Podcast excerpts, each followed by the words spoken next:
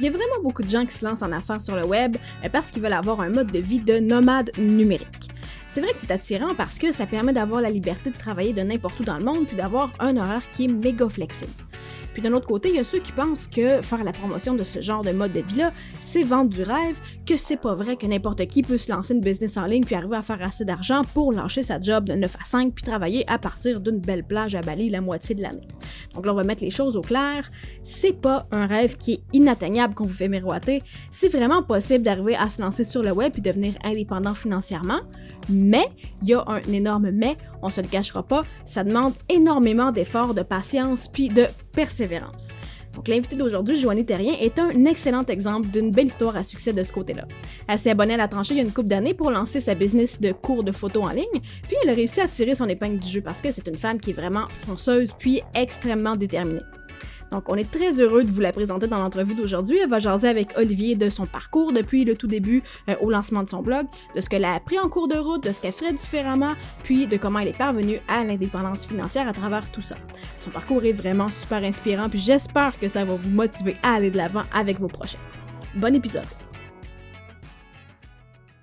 Bonjour et bienvenue dans le 55e épisode de Scotch et Domination mondiale. Aujourd'hui, on a un épisode très particulier on reçoit quelqu'un qui est euh, fondamentalement une, bonne personne parce qu'elle a été membre de la tranchée euh, lorsqu'elle a lancé son entreprise, qui est une entreprise qui a fait du coaching puis maintenant des cours en photo. Au début, elle ne croyait pas nécessairement au rêve. Au rêve qui est de se lancer une entreprise en ligne, d'être autonome, indépendant, d'être capable de travailler dans, dans le confort de chez soi. Elle pensait que c'était le genre de choses qui arrivent aux autres. Mais la réalité l'a rattrapée son, copain, qui également a été membre de la tranchée, c'est inscrit à mes formations. Ils sont tous les deux sur notre planning page parce qu'ils ont fait des témoignages super bons. Leur histoire est vraiment fantastique. Euh, euh, lui aussi, il a décidé de faire comme si, tu quoi, moi, ça me tente de faire plein d'argent puis pas faire grand chose, tu sais. je trouve ça c'est comme la plus, la plus longue intro que je fais. D'habitude, c'est short and to the point. Ça me tente d'être créatif aujourd'hui. Ça me ah, tente de mettre les gens en contexte. c'est bon. Donc, Joanie Terrien, euh, je suis vraiment content euh, que tu viennes parce que, écoute, euh, oui, ça a commencé avec, ah, je t'ai vu sur le forum, j'ai vu ton histoire, tu as fait un journal de progrès, ou pour ceux qui sont pas membres de la tranchée, ça savent pas c'est quoi, mais dans le fond, tu as détaillé au fil du temps un petit peu, ça a été quoi ton parcours, ton processus. Il y a Alexandra Martel aussi, qui en a un qui est super bon sur la tranchée, où elle aussi, elle détaille tout son processus. C'est vraiment tripant. Puis moi, ben, j'ai découvert à travers tout ça une fille qui est vraiment euh, fantastique. On a fait oh. des rencontres secrètes. On était supposé d'en faire un autre euh, récemment avec euh, avant le confinement, mais le confinement est arrivé. Il va falloir qu'on en refasse une peut-être cet été. On va se faire un gros barbecue. On va essayer de faire ça dehors pour que ça reste sécuritaire pour tout le monde. Hein. On pourrait se faire des petits masques, la tranchée. Ça serait très cool, ça. Ça serait drôle, avec des thumbs up dessus, genre des Facebook Live, des, des, emojis. fait que c'est ça. Fait après ça, t'es venu au, au rencontre secrète la tranchée, on, on, a jasé, on a pris de l'alcool, on a pris... On avait, est-ce qu'on a déjà pris un scotch ensemble? Je pense pas. On n'a jamais pris le scotch? Non! Fait que là, ça va être une première. Aujourd'hui, on prend un ah! scotch. Puis, tu sais, quand on, quand on jase, normalement, euh, c'est rare qu'on se pose des questions incisives. Tu sais, on voit plus comme Ah, qu'est-ce que tu fais dans la vie? Ah, c'est cool, tu sais. Mais là, aujourd'hui, tu es assis devant moi et on est là vraiment pour aller au fond de l'histoire. Oh! Qu'est-ce qui s'est passé? Qu'est-ce qui s'est passé? What happened? oh my goodness! Mais um, avant, on n'est pas rendu là encore. Avant, il faut qu'on serve du scotch. Et ce n'est pas du scotch, c'est du whisky. Mm-hmm. Un euh, cadeau de David Grégoire qui est venu euh, la semaine passée parce que là, lui, euh, il vient de se lancer son, son e-commerce TV, e-commerce show. Mm. Puis il y a une espèce de petit setup avec la couleur. C'est tout le monde qui l'a qui, qui, qui, qui, aligné sur les types d'équipements achetés. Fait que là, il est venu, il m'a apporté cette magnifique bouteille de whisky à l'érable oh. pour euh, me remercier. Et ce n'est pas n'importe quelle sorte de whisky à l'érable. Parce que c'est pas du whisky à l'érable, genre sortilège. Genre coureur des bois.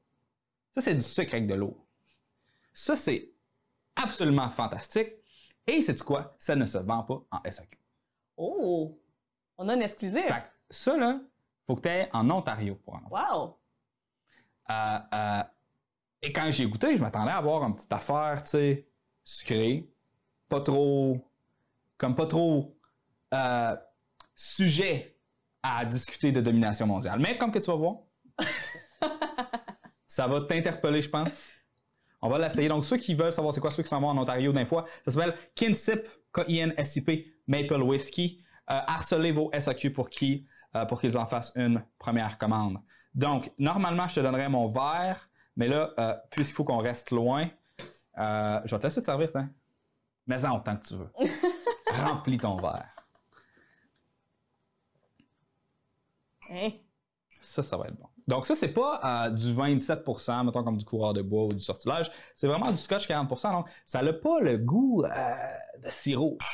On est tellement loin. Oh. On peut voir qu'on a éloigné les chaises pour respecter la distance minimale de 2 mètres. Comme ceci.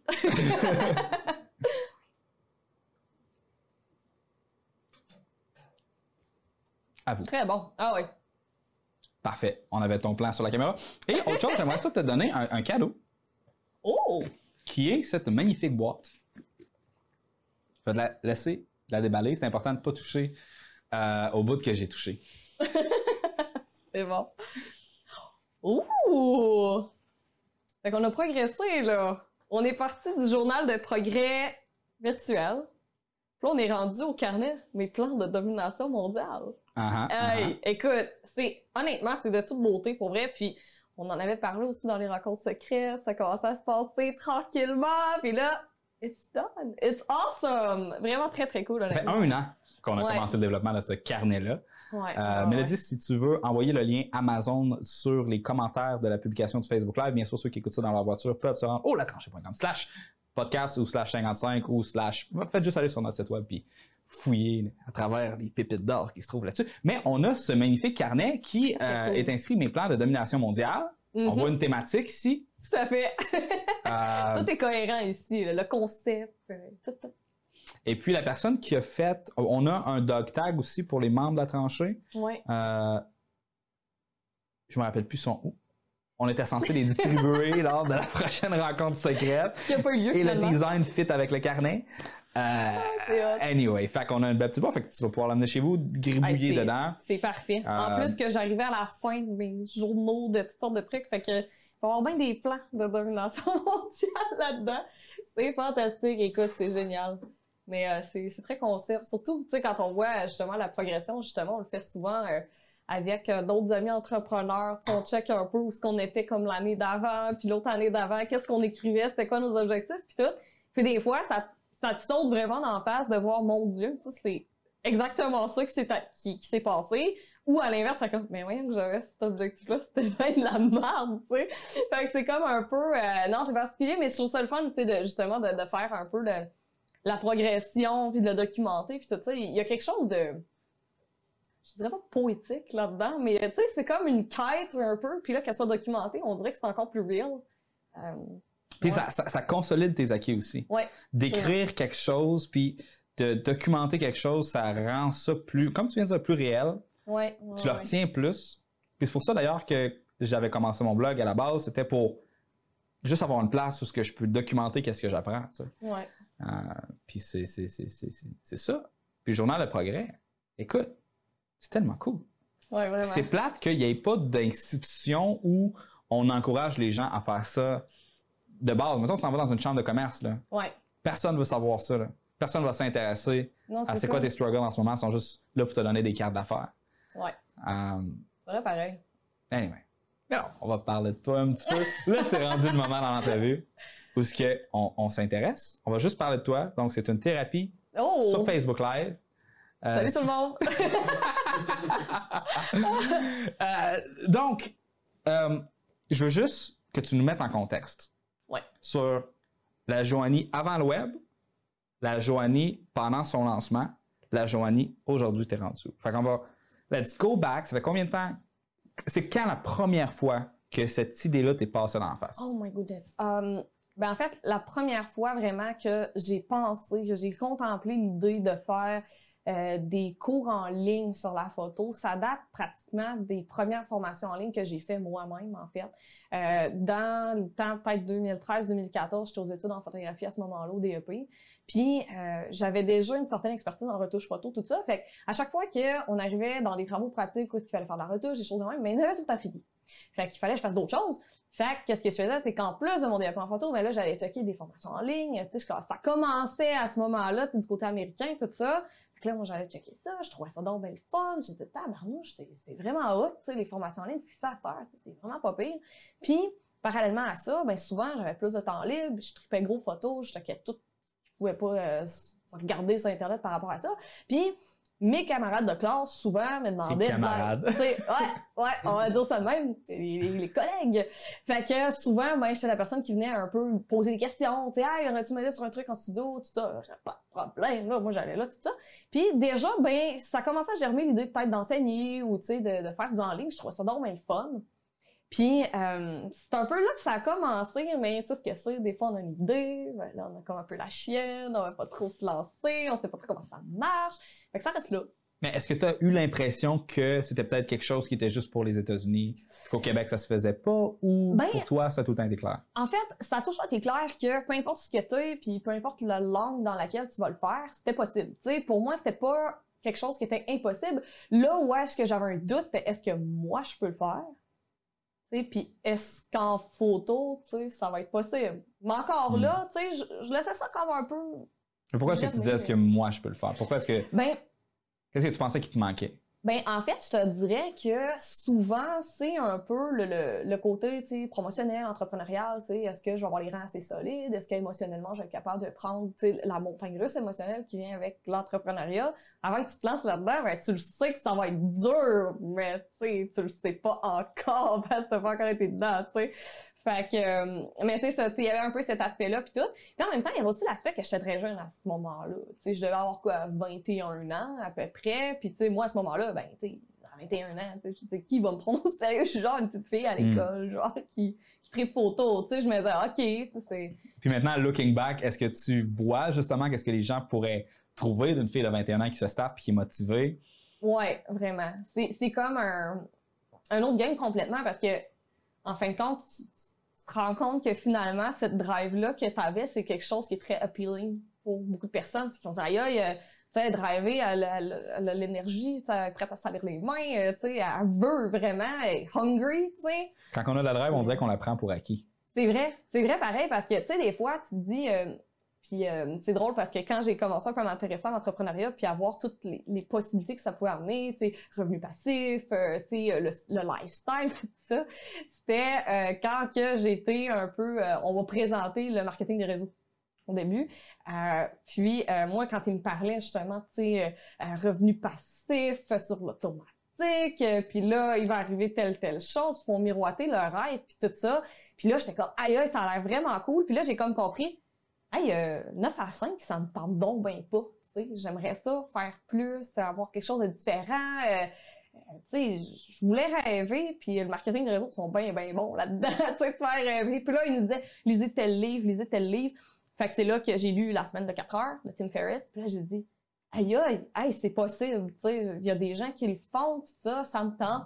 Mais encore là, l'idée germait, tu sais, je relève pas nécessairement action. Puis là, tranquillement, il y a un barbu qui est apparu dans mes ads Facebook, euh, tu sais, avec euh, justement Confession d'un blogueur, tu sais, ton livre, tout ça. Puis là, je lisais ça, puis de plus en plus, j'étais, crème dans le fond, ouais, ça a vraiment du sens. J'ai le goût de faire ça.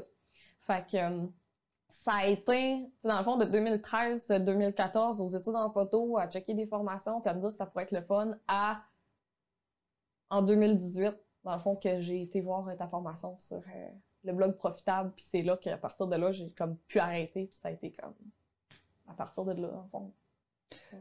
c'est quand même le fun de voir le- le- l'espèce de parcours parce que tout le monde qui finalement se lance sur Internet passe à travers ces étapes-là. Mhm. Puis je pense que c'est une question de à quelle vitesse est-ce que tu passes à travers ces différentes Ouais, étapes-là qui va déterminer. Ça prend combien de temps avant d'avoir un certain succès? Ouais. Souvent, les gens vont me demander combien ça, combien ça prend de temps pour que je puisse lâcher ma job. Ben, ça Ça dépend. dépend. Parce que c'est des espèces de, de, de, portes qui sont barrées dans ta tête. Puis il faut que tu trouves les clés. Ouais. Puis, tu as mentionné la semaine de travail de 4 heures. Ça, Ouais. ça a été une clé qui t'a probablement débarré une autre pièce Ouais. dans laquelle il y avait une autre porte qui était barrée. Ça t'a pris un autre morceau d'information pour Ouais. t'amener à débarrer cette, cette pièce-là. Euh, ceux qui, qui écoutent à la maison ou dans votre voiture, euh, vous pouvez euh, vous rendre sur Amazon et, vous procurer euh, le livre Confession d'un blogueur, qui est un, Un merveilleux livre qui a plus de Allez-y, 55 lisez-le, très euh, important. review 5 stars sur Amazon. On- Ouais. on- it's a bestseller, guys. you need to buy it. Achetez-en aux amis, c'est un très bon cadeau pour la Ouais. fête des. C'est une fête qui s'en vient? Je sais pas. La fête du Québec. Pourquoi pas? Double ta valeur, le cover est bleu. On fait des collections ici, là. Je veux savoir, mais pour, pour- pour- pour rester sérieux. Donc, ce qui était, ce qui était vraiment le fun avec ce, ce- ce livre-là, je pense qu'il y a certains points qu'on pourrait discuter ensemble Ouais. de ça, c'est que souvent, quand on parle de se lancer un blog puis faire de l'argent avec un blog, les gens vont avoir une perception de OK, faut que je fasse des revenus avec l'affiliation, faut Mhm. que je vende un produit, faut que je fasse ci, faut que je fasse ça, mais la philosophie que j'essaie de promouvoir à travers ça, c'est beaucoup plus non, tu es en train de bâtir un, un asset Ouais. numérique, intangible, ainsi qu'un as- qui, qui est le contenu qui génère de l'autorité sur les moteurs de recherche, ainsi qu'une réputation à travers un ensemble de relations d'entretien avec le Tout à marketing fait. par courriel. Ouais. Et, et ça, ça amène à faire des ventes en affiliation. Ça, ça amène à vendre des produits. C'est ça. Um, puis la, la- les- on dirait qu'on essaie de passer cette étape-là. Oui. Fait que toi, quand tu as commencé, ça a été quoi ta stratégie de départ de se dire je veux me partir, je veux vendre un cours, je... ça a été quoi ton espèce de, de, de, de- trajet Google Maps que tu t'es fait à l'avance quand tu t'es lancé? Ben, en fait, je dirais que à la base, c'est le l'objectif à la fin de tout ça, c'était d'avoir une ou des formations en ligne sur la photographie, tu sais, euh, que un e-commerce, un peu de formation en ligne, c'est un peu ça l'objectif de base. Puis c'est ce que tu dis souvent, c'est ben on part toujours avec l'idée de la monétisation en bout de ligne quand même, dans le sens qu'on va travailler un peu notre référencement. C'est aussi un peu dans Confession d'un blogueur que tu parles beaucoup aussi le fait de, de bâtir, en fond, une certaine, de prouver une expertise, en fin de compte, d'offrir de la valeur à une audience, à, être, euh, donner quelque chose qui va servir, de, gratuit, mais qui va servir à une audience, qui va servir un besoin. Puis, en fin de compte, ben, ça crée une connexion avec cette audience-là en même temps, puis un lien de confiance qui s'installe. Fait que c'est un peu comme ça que je le voyais dès le départ. Je me disais, OK, je le sais à un moment donné que je vais vendre des formations en ligne. Je le sais qu'à un moment donné, ça s'en va là. Je, je veux coacher, je veux avoir des photographes amateurs ou de niveau intermédiaire, tu sais, comme clients, parce que c'est des gens avec qui j'aime triper. C'est ces gens-là que, que je veux servir. Fait que je pensais tout le temps à ça en me disant, OK, tous les contenus que je vais faire, ça va être pour servir ces gens-là. Fait que déjà en partant, tu cherches déjà un peu moins c'est quoi que tu vas parler parce que tu le sais un peu que, OK, mais il faut que je m'adresse à tel type de personne, puis je vais aller chercher tel, tel contenu. Mais tu sais, le plan peut toujours changer, mais initialement, le plan, c'était vraiment, OK, je vais faire du contenu, pour faire en sorte d'aller chercher l'intérêt de- des photographes qui cherchent un peu sur Google, ben, comment faire telle affaire, telle autre affaire. Un peu comme je pensais, de qu'est-ce que les gens avaient besoin d'apprendre, finalement. Puis euh, ça partait vraiment de là. Puis, en même temps que j'écrivais des articles de blog, ben, c'est là que j'écris mon premier livre aussi. Qui, aussitôt que le blog a sorti, le livre était en vente immédiatement en même temps. Fait que ça permettait déjà d'avoir une petite porte d'entrée aussi pour éventuellement, mettons, aller euh, un petit peu payer les, les dépenses publicitaires, des choses comme ça. Que Parce que souvent, ce qui se passe, c'est que la personne va commencer son blog, Ouais. elle n'a rien à vendre, Mhm. elle n'a aucun lead magnet, donc elle n'a rien à échanger en échange de l'adresse courriel aux gens. Fait que juste ça, c'est comme. Moi, je me rappelle quand que j'ai eu mon premier pop-up sur mon site, parce qu'avant, j'étais comme non, l'expérience utilisateur, c'est important. Ouais. C'est encore important. Mais je suis passé d'avoir 100 adresses courriel par mois à comme 1000 adresses courriel par mois. Ouais. C'est une différence phénoménale. Et ça, c'est des revenus. Là. Ouais. Des adresses courriel, c'est des revenus. Puis, Absolument. plus tôt tu mets un pop-up, plus tôt tu mets une offre avec une porte d'entrée pour commencer une relation avec les gens, plus tôt tu vas avoir des résultats. Exact. Puis, ce que tu as fait, c'est très intelligent, justement, de, de- pendant que tu es en train de faire ton blog. euh, moi, ce que je ce que je disais, je pense, dans le livre, c'était que tu pouvais écrire, te servir de tes articles de blog pour justement commencer à bâtir ton livre. Absolument. Ouais. Euh, c'est une stratégie que tu as faite, ça ressemble Oui, à. c'est en plein ça. En fait, euh, je dirais que euh, c'est pas tous les chapitres de mon livre qui finalement ont été publiés sur mon blog à un moment ou un autre, mais certains le sont.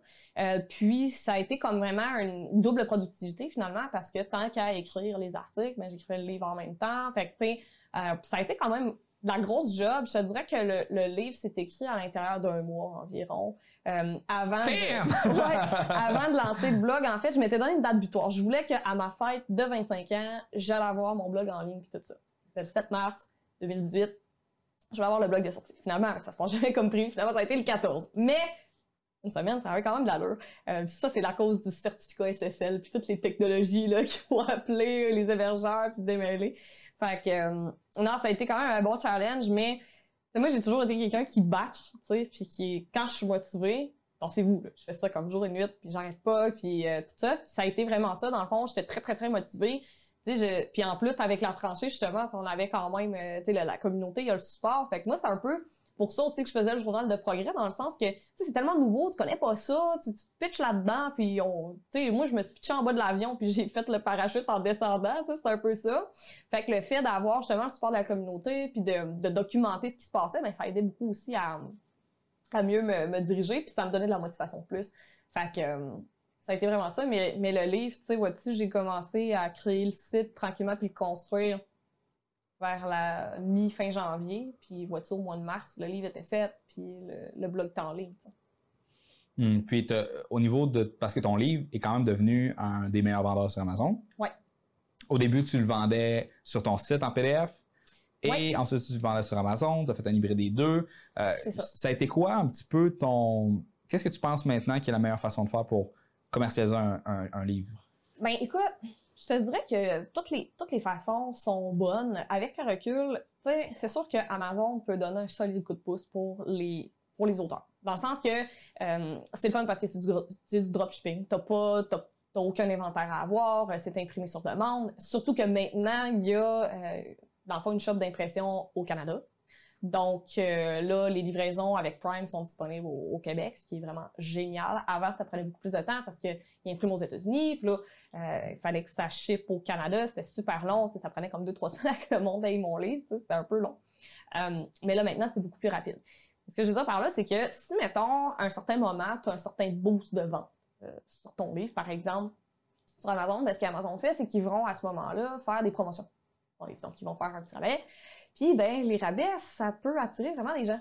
Récemment, justement, il y a eu 37% de rabais sur mon livre sur Amazon. Puis quand je l'ai annoncé à mes abonnés, ça s'est garoché. Puis j'ai comme remonté au top best-seller. J'étais dans le top 100 des meilleurs vendeurs d'Amazon cette journée-là. Tous livres confondus. Wow! wow! C'était quelque chose, là. Fait que, tu sais, le... Amazon a vraiment euh, des petits trucs comme ça des fois. Puis ce qui est fun, c'est qu'en plus, le rabais qu'Amazon mettait, c'était comme ça faisait en sorte qu'Amazon finalement faisait comme zéro là, sur mon livre. Il perdait de l'argent, tu sais.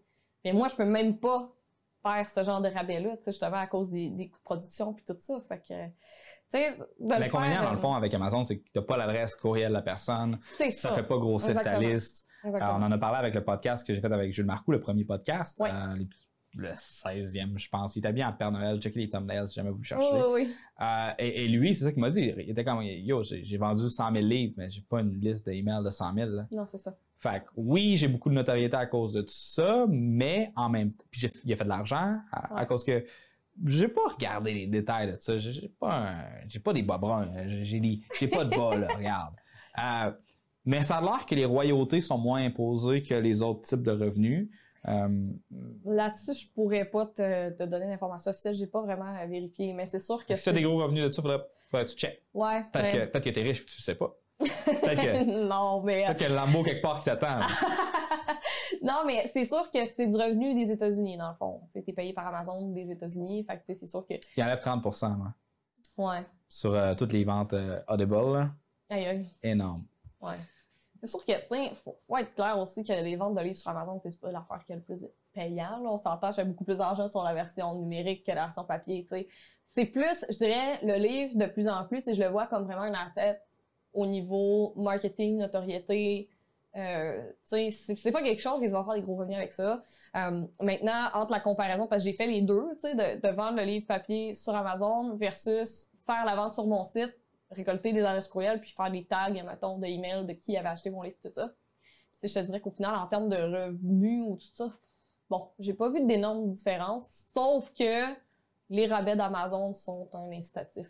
Fac. Tu peux avoir des plus grosses ventes. Ouais. euh, Moi, ce que je fais, c'est que je dis aux gens, télécharger les trois premiers chapitres gratuits, tu l'en- tu l'envoies, et ensuite de ça, tu prends ton propre lien d'affiliation pour si tu Ouais. veux avoir la suite, achète le livre sur Amazon. Comme ça, tu fais deux- une pierre deux coups, tu as l'adresse courriel de la personne, plus tu as les ventes d'Amazon. Ouais. Les ventes, tu as moins d'argent sur la vente, sauf que c'est tellement simple. Ouais. Tu garoches la personne ailleurs que chez vous, C'est ça. puis euh, tu fais l'argent là-dessus. Fait que ça, c'est cool. Ouais, c'est un peu pour ça d'ailleurs que j'ai comme retourné avec la méthode comme Amazon. Parce que tu as essayé de faire le, le- le- le- d'envoyer tes livres avec Quadriscan, je pense? Euh, C'était en processus. Euh, finalement, ben là, il est arrivé plein d'autres affaires entre-temps, puis tout ça. Fait que là, pendant un certain temps, ce que je faisais, c'est que je faisais mes commandes manuellement à partir de Amazon. Dans le fond, sur le dans le portail des ouais c'est ça dans le portail des auteurs c'est KDP maintenant Kindle Direct Publishing fait que je faisais mes, mes commandes à partir de là puis j'y suis fait et là le problème qui est venu à un moment donné c'est que quand il y a eu les euh, les livraisons au Canada dans le fond euh, les copies d'auteurs sur KDP se shippaient encore des États-Unis c'est encore le cas aujourd'hui fait que si tu veux que tes abonnés bénéficient d'un shipping qui a quand même du bon sens, ben ça finissait que je les commandais sur mon compte Amazon à partir de mon lien affilié. Puis... Hmm. Fait que, au final, c'était comme moins gagnant. Puis justement, là, le, le dropshipping avec euh, Quadriscan, ben, c'est dans les plans éventuellement de le remettre en place. là. Ouais, c'est quand même cool ça. Pour ceux qui se demandent de quoi qu'on parle, en fois Quadriscan, c'est un imprimeur à Montréal que j'avais Mhm. rencontré dans une conférence euh, où ce qui me disait Écoute, moi, tes livres, là, je peux les imprimer en batch, là, puis je peux les shipper à ta place. Fait qu'on Ouais. avait un, un- une spreadsheet Excel où ce que mes ventes via Thrivecart. Euh, ceux qui n'utilisent pas encore Thrivecart, je sais pas ce que vous faites, là, slash Thrivecart. C'est malade. Milo va mettre un lien dans les commentaires du Facebook Live. Milo est là-dessus. Et euh, sais, ça rentrait directement dans son dans sa spreadsheet. Ouais. Lui, il ship, t'achètes à l'avance tous tes livres, il fait imprimer, il les garde dans son euh, dans sa warehouse, ça allait super bien. Moi, j'ai arrêté de prendre ça juste parce que ça me tentait plus de gérer ça du tout, du tout, du tout. Et l'autre point, c'est que souvent, Amazon, quand il regarde ses chiffres de vente, puis qu'un livre fait des ventes sans qu'Amazon ait besoin d'en faire la promotion, là, il se dit, oh, il y a peut-être quelque chose, puis là, il va se mettre à t'inclure dans ses promotions. C'est ça. Um, fait que quand tu t'auto-ship, oui, tu fais plus d'argent, mais Amazon est un vecteur de vente, surtout si ton livre est en anglais, ça peut faire beaucoup, beaucoup, beaucoup Ouais. d'argent, tu sais. Ouais. Fait que, anyway, c'est comme le pour et le contre. En lien avec ça, ça a été quoi ton, ton... Parce que souvent, les gens vont dire, ouais, écrire un livre, c'est bien trop compliqué. Comment tu fais pour te publier? Je peux pas faire ça, moi. C'est si simple. C'est, en fait, c'est ça qui m'a fasciné dans le processus de justement s'auto-publier sur Amazon. C'est tellement facile. Un coup que t'as fait ton manuscrit, mettons, tu sais, mis, dans mon cas, c'est un peu plus complexe parce avait pas, tu sais, il y a des images aussi, fait que le design m'a pris un petit peu plus de temps, tu sais, pour euh, vraiment tout faire la mise en page, tout. Mais un coup que c'est fait, après ça, tu vas tout simplement sur le site euh, Amazon Kindle euh, Publi- Direct Publishing, dans le fond, qui était CreateSpace euh, à ce moment-là, mais là, ça a changé. Maintenant, Euh, c'est Ouais, c'est ça. kdp.amazon.com. Euh, c'est ça, ouais, exact. Fait que tu vas là-dessus, tu mets ton manuscrit là en PDF, tout simplement, euh, puis tu choisis le format de ton livre puis tout. S'il était déjà designé dans le bon format, ben tant mieux, ça va bien. S'il l'était pas, ben là, c'est un peu plus de taponnage. Euh, mais tu sais ça, tu choisis la grosseur de ton livre, tu fais ton design en fonction de ça, t'envoies ça là-dedans, puis euh, tu fais ta cover toi-même, euh, puis après ça, ben tu peux commander, mettons, euh, une version... euh, t'as un aperçu de ce que ça donne, ils te la chez vous, ça coûte pas très cher, là, c'est comme 7-8 piastres, mettons, pour un livre en couleur, mettons, puis un livre pas en couleur, c'est encore moins cher. Fait que tu regardes ça, ils te donnent un code de, donnent un code de, de de, de, publi- euh, voyons, de publication, tout ça, un ISBN, ces trucs-là. Puis tu publies, puis t'as pas de compte à rendre à personne, puis tu mets ça là, puis that's it, that's all, là. Tu sais, t'as Ouais. pas... euh, c'est plus comme avant, où est-ce que quand tu veux publier un livre, faut absolument que tu passes par un éditeur, que tu pitches un peu ton, ton livre, puis tout ça, puis etc., là. Fait que Mais ça fait en sorte que tu n'as pas justement le processus de, ça. de- de- d'un éditeur qui, qui te force à faire un produit de qualité. Fait que la conséquence, c'est que maintenant, il y a beaucoup de livres qui sont auto- auto-publiés qui sont juste pas bons. Euh, Ouais. J'en ai lu plein des livres pas bons. Euh, fait que maintenant, tu c'est facile de dire je suis un auteur. Le terme auteur a encore une certaine, un, un halo effect de dire Ouais. regarde, je suis publié, euh, auto-publié. Tu sais, ça veut pas dire grand-chose. Ça. Euh, puis t'as bien beau avoir des bons reviews sur Amazon. Euh, je connais des gens qui ont des livres présentement sur Amazon avec plein de monde qui ont mis des bons reviews dessus. Les reviews étaient là avant que la personne puisse avoir le temps de faire son. Avant de, de- de recevoir le livre. là. Ouais. Je veux dire, c'est comme. Tu viens de faire ton lancement, il est disponible depuis aujourd'hui, tu as comme 30 reviews positifs. Ouais. Je veux dire, Non, c'est ça. Il faut quand même être conscient que, je veux dire, les reviews sur que je Amazon... parle. eh, On va pas embarquer là-dedans. Ah, Mais ouais. c'est pas grave. Parce que euh, je veux apporter un autre point aussi qui est les livres sur Kindle. Kindle, c'est quand même cool. Tu as parlé tantôt de euh, format PDF. Ouais. Je veux juste, dans le fond, pour les gens, ce qui est le fun avec PDF, c'est que tes photos, ta mise en page, ça reste constant, tu n'as pas Mhm. besoin de rien bouger. Avec les euh, liseuses, avec les Kindle, euh, tu veux avoir une interface qui est modulable. Fait que Mhm. maintenant, il y a un nouveau format qui s'appelle EPUB, Ouais. que tu peux enregistrer ça en EPUB. Ce qui est vraiment mind-blowing, c'est que tu peux tout simplement écrire ton texte en euh, Google Doc, Mhm. exporter en EPUB, that's it. Puis moi, je me rappelle quand j'avais fait Double ta valeur, on l'avait écrit sur Google Doc, on avait mis le lien pour View Only sur la tranchée. On- Ouais. On, a un journal de progrès pour euh, Double ta valeur. Et puis là, les gens pouvaient me voir écrire ma phrase, effacer, écrire une autre phrase, effacer. C'est drôle. C'est gênant un peu parce que quand je voyais, il y avait comme genre 5-6 personnes qui regardaient, là, j'avais pas le goût d'écrire. Mais, euh, en tout cas, on va fermer la, la- la parenthèse. Faire un livre, c'était un, un très bon premier move pour toi. Ouais. Et puis ensuite, ça, là, tu as ton livre, il est publié, tu as ton contenu, tu ton blog. Et comment est-ce que tu as orienté ta stratégie de contenu à partir de là en ayant dans la tête que tu voulais faire une formation? Ben, en fait, je te dirais qu'à la base, je me cherchais beaucoup à savoir, ben, ça allait être quoi le contenu de la formation en tant que tel, parce qu'il y a tellement d'affaires en photo qui m'intéressent. Je me disais, ah, est-ce que je vais faire une formation un peu plus débutant qui va focaliser plus sur l'appareil photo? Est-ce que je vais faire une formation qui va aller couvrir des aspects de la photo un peu plus larges? Est-ce que je vais aller purement en retouche, tu sais, Lightroom, Photoshop? Là, je savais pas trop. Fait que j'allais tout simplement général, tu sais, mettons, s'il y avait un sujet qui me tentait de parler ou que je voyais que je recevais des questions par courriel par rapport à certains sujets, puis ça se répétait, je disais, ah, mais il y a peut-être de quoi faire avec ça. Fait que, tu sais, je prenais le pouls de l'audience un peu, puis là, ben, je me basais un peu là-dessus pour faire des articles. Et après ça, ben, je faisais un peu de la recherche de mots-clés pour savoir, ben, un peu quel terme utiliser dans cette thématique-là, pour faire en sorte que ça se référence mieux, puis ainsi de suite. OK, là, il faut qu'on parle de recherche de mots-clés. Oui, OK? C'est qu- quoi? Qu'est-ce que tu veux dire par recherche de mots-clés? Ben, en fait, la recherche de mots-clés, c'est tout simplement qu'on va utiliser des, dans le fond, des outils web un peu comme euh, justement le Keyword Finder que tu nous proposes aussi d'informations sur le blog, tout ça. Euh, Latranché.com slash keyword finder, Mélodie, oui. Euh, ce genre d'outil-là, en fait, qu'est-ce que ça sert? C'est tout simplement de, mettons, si tu fais une recherche par mot-clé d'un, d'un, d'une thématique, de whatever, ben, euh, Keyword Finder va te donner toutes les, requêtes, dans le fond, combien de recherches par mois il va y avoir sur chacune de ces thématiques-là. Fait que, toi, à ce moment-là, ben, tu peux dire, OK, mais j'ai envie de parler de tel sujet, mais les mots-clés qui sont les plus recherchés, c'est telle, telle chose. Donc, je vais essayer de les intégrer dans mon texte le plus possible. Tant que ça fait du contexte. Tout. Fait que, Ouais. Tout simplement, c'est de même que je résumerais. Euh, puis après ça, ben, aussi le, le- le secret qui n'est plus tant un secret, mais sur le blog, si tu écris 1000, 2000 mots et plus, ben, tu références beaucoup mieux aussi. Ça, ça, ça, ça, je pense que c'est un point qui vaut la peine qu'on. Ouais. qu'on hein, on rentre dans la tête du monde. Euh, euh, deux, tu sais, autant la recherche, puis la préparation, puis la planification avant de faire un article. Mhm. Très important. Ton titre. Ouais. Fucking important le titre. Faut que ce soit un titre qui est vendeur, qui, qui suscite la curiosité. Puis ensuite, ça, d'avoir un, un article qui est, qui est bon, Ouais. puis qui est comme pas long, mais comme. Pas long pour que- être long, mais complet, détaillé. Ça. euh, ouais. Parce que euh, souvent, les gens vont. C'est vraiment dur de trouver puis d'engager des rédacteurs qui, qui comprennent ces principes de Ouais. base-là en, en création de contenu.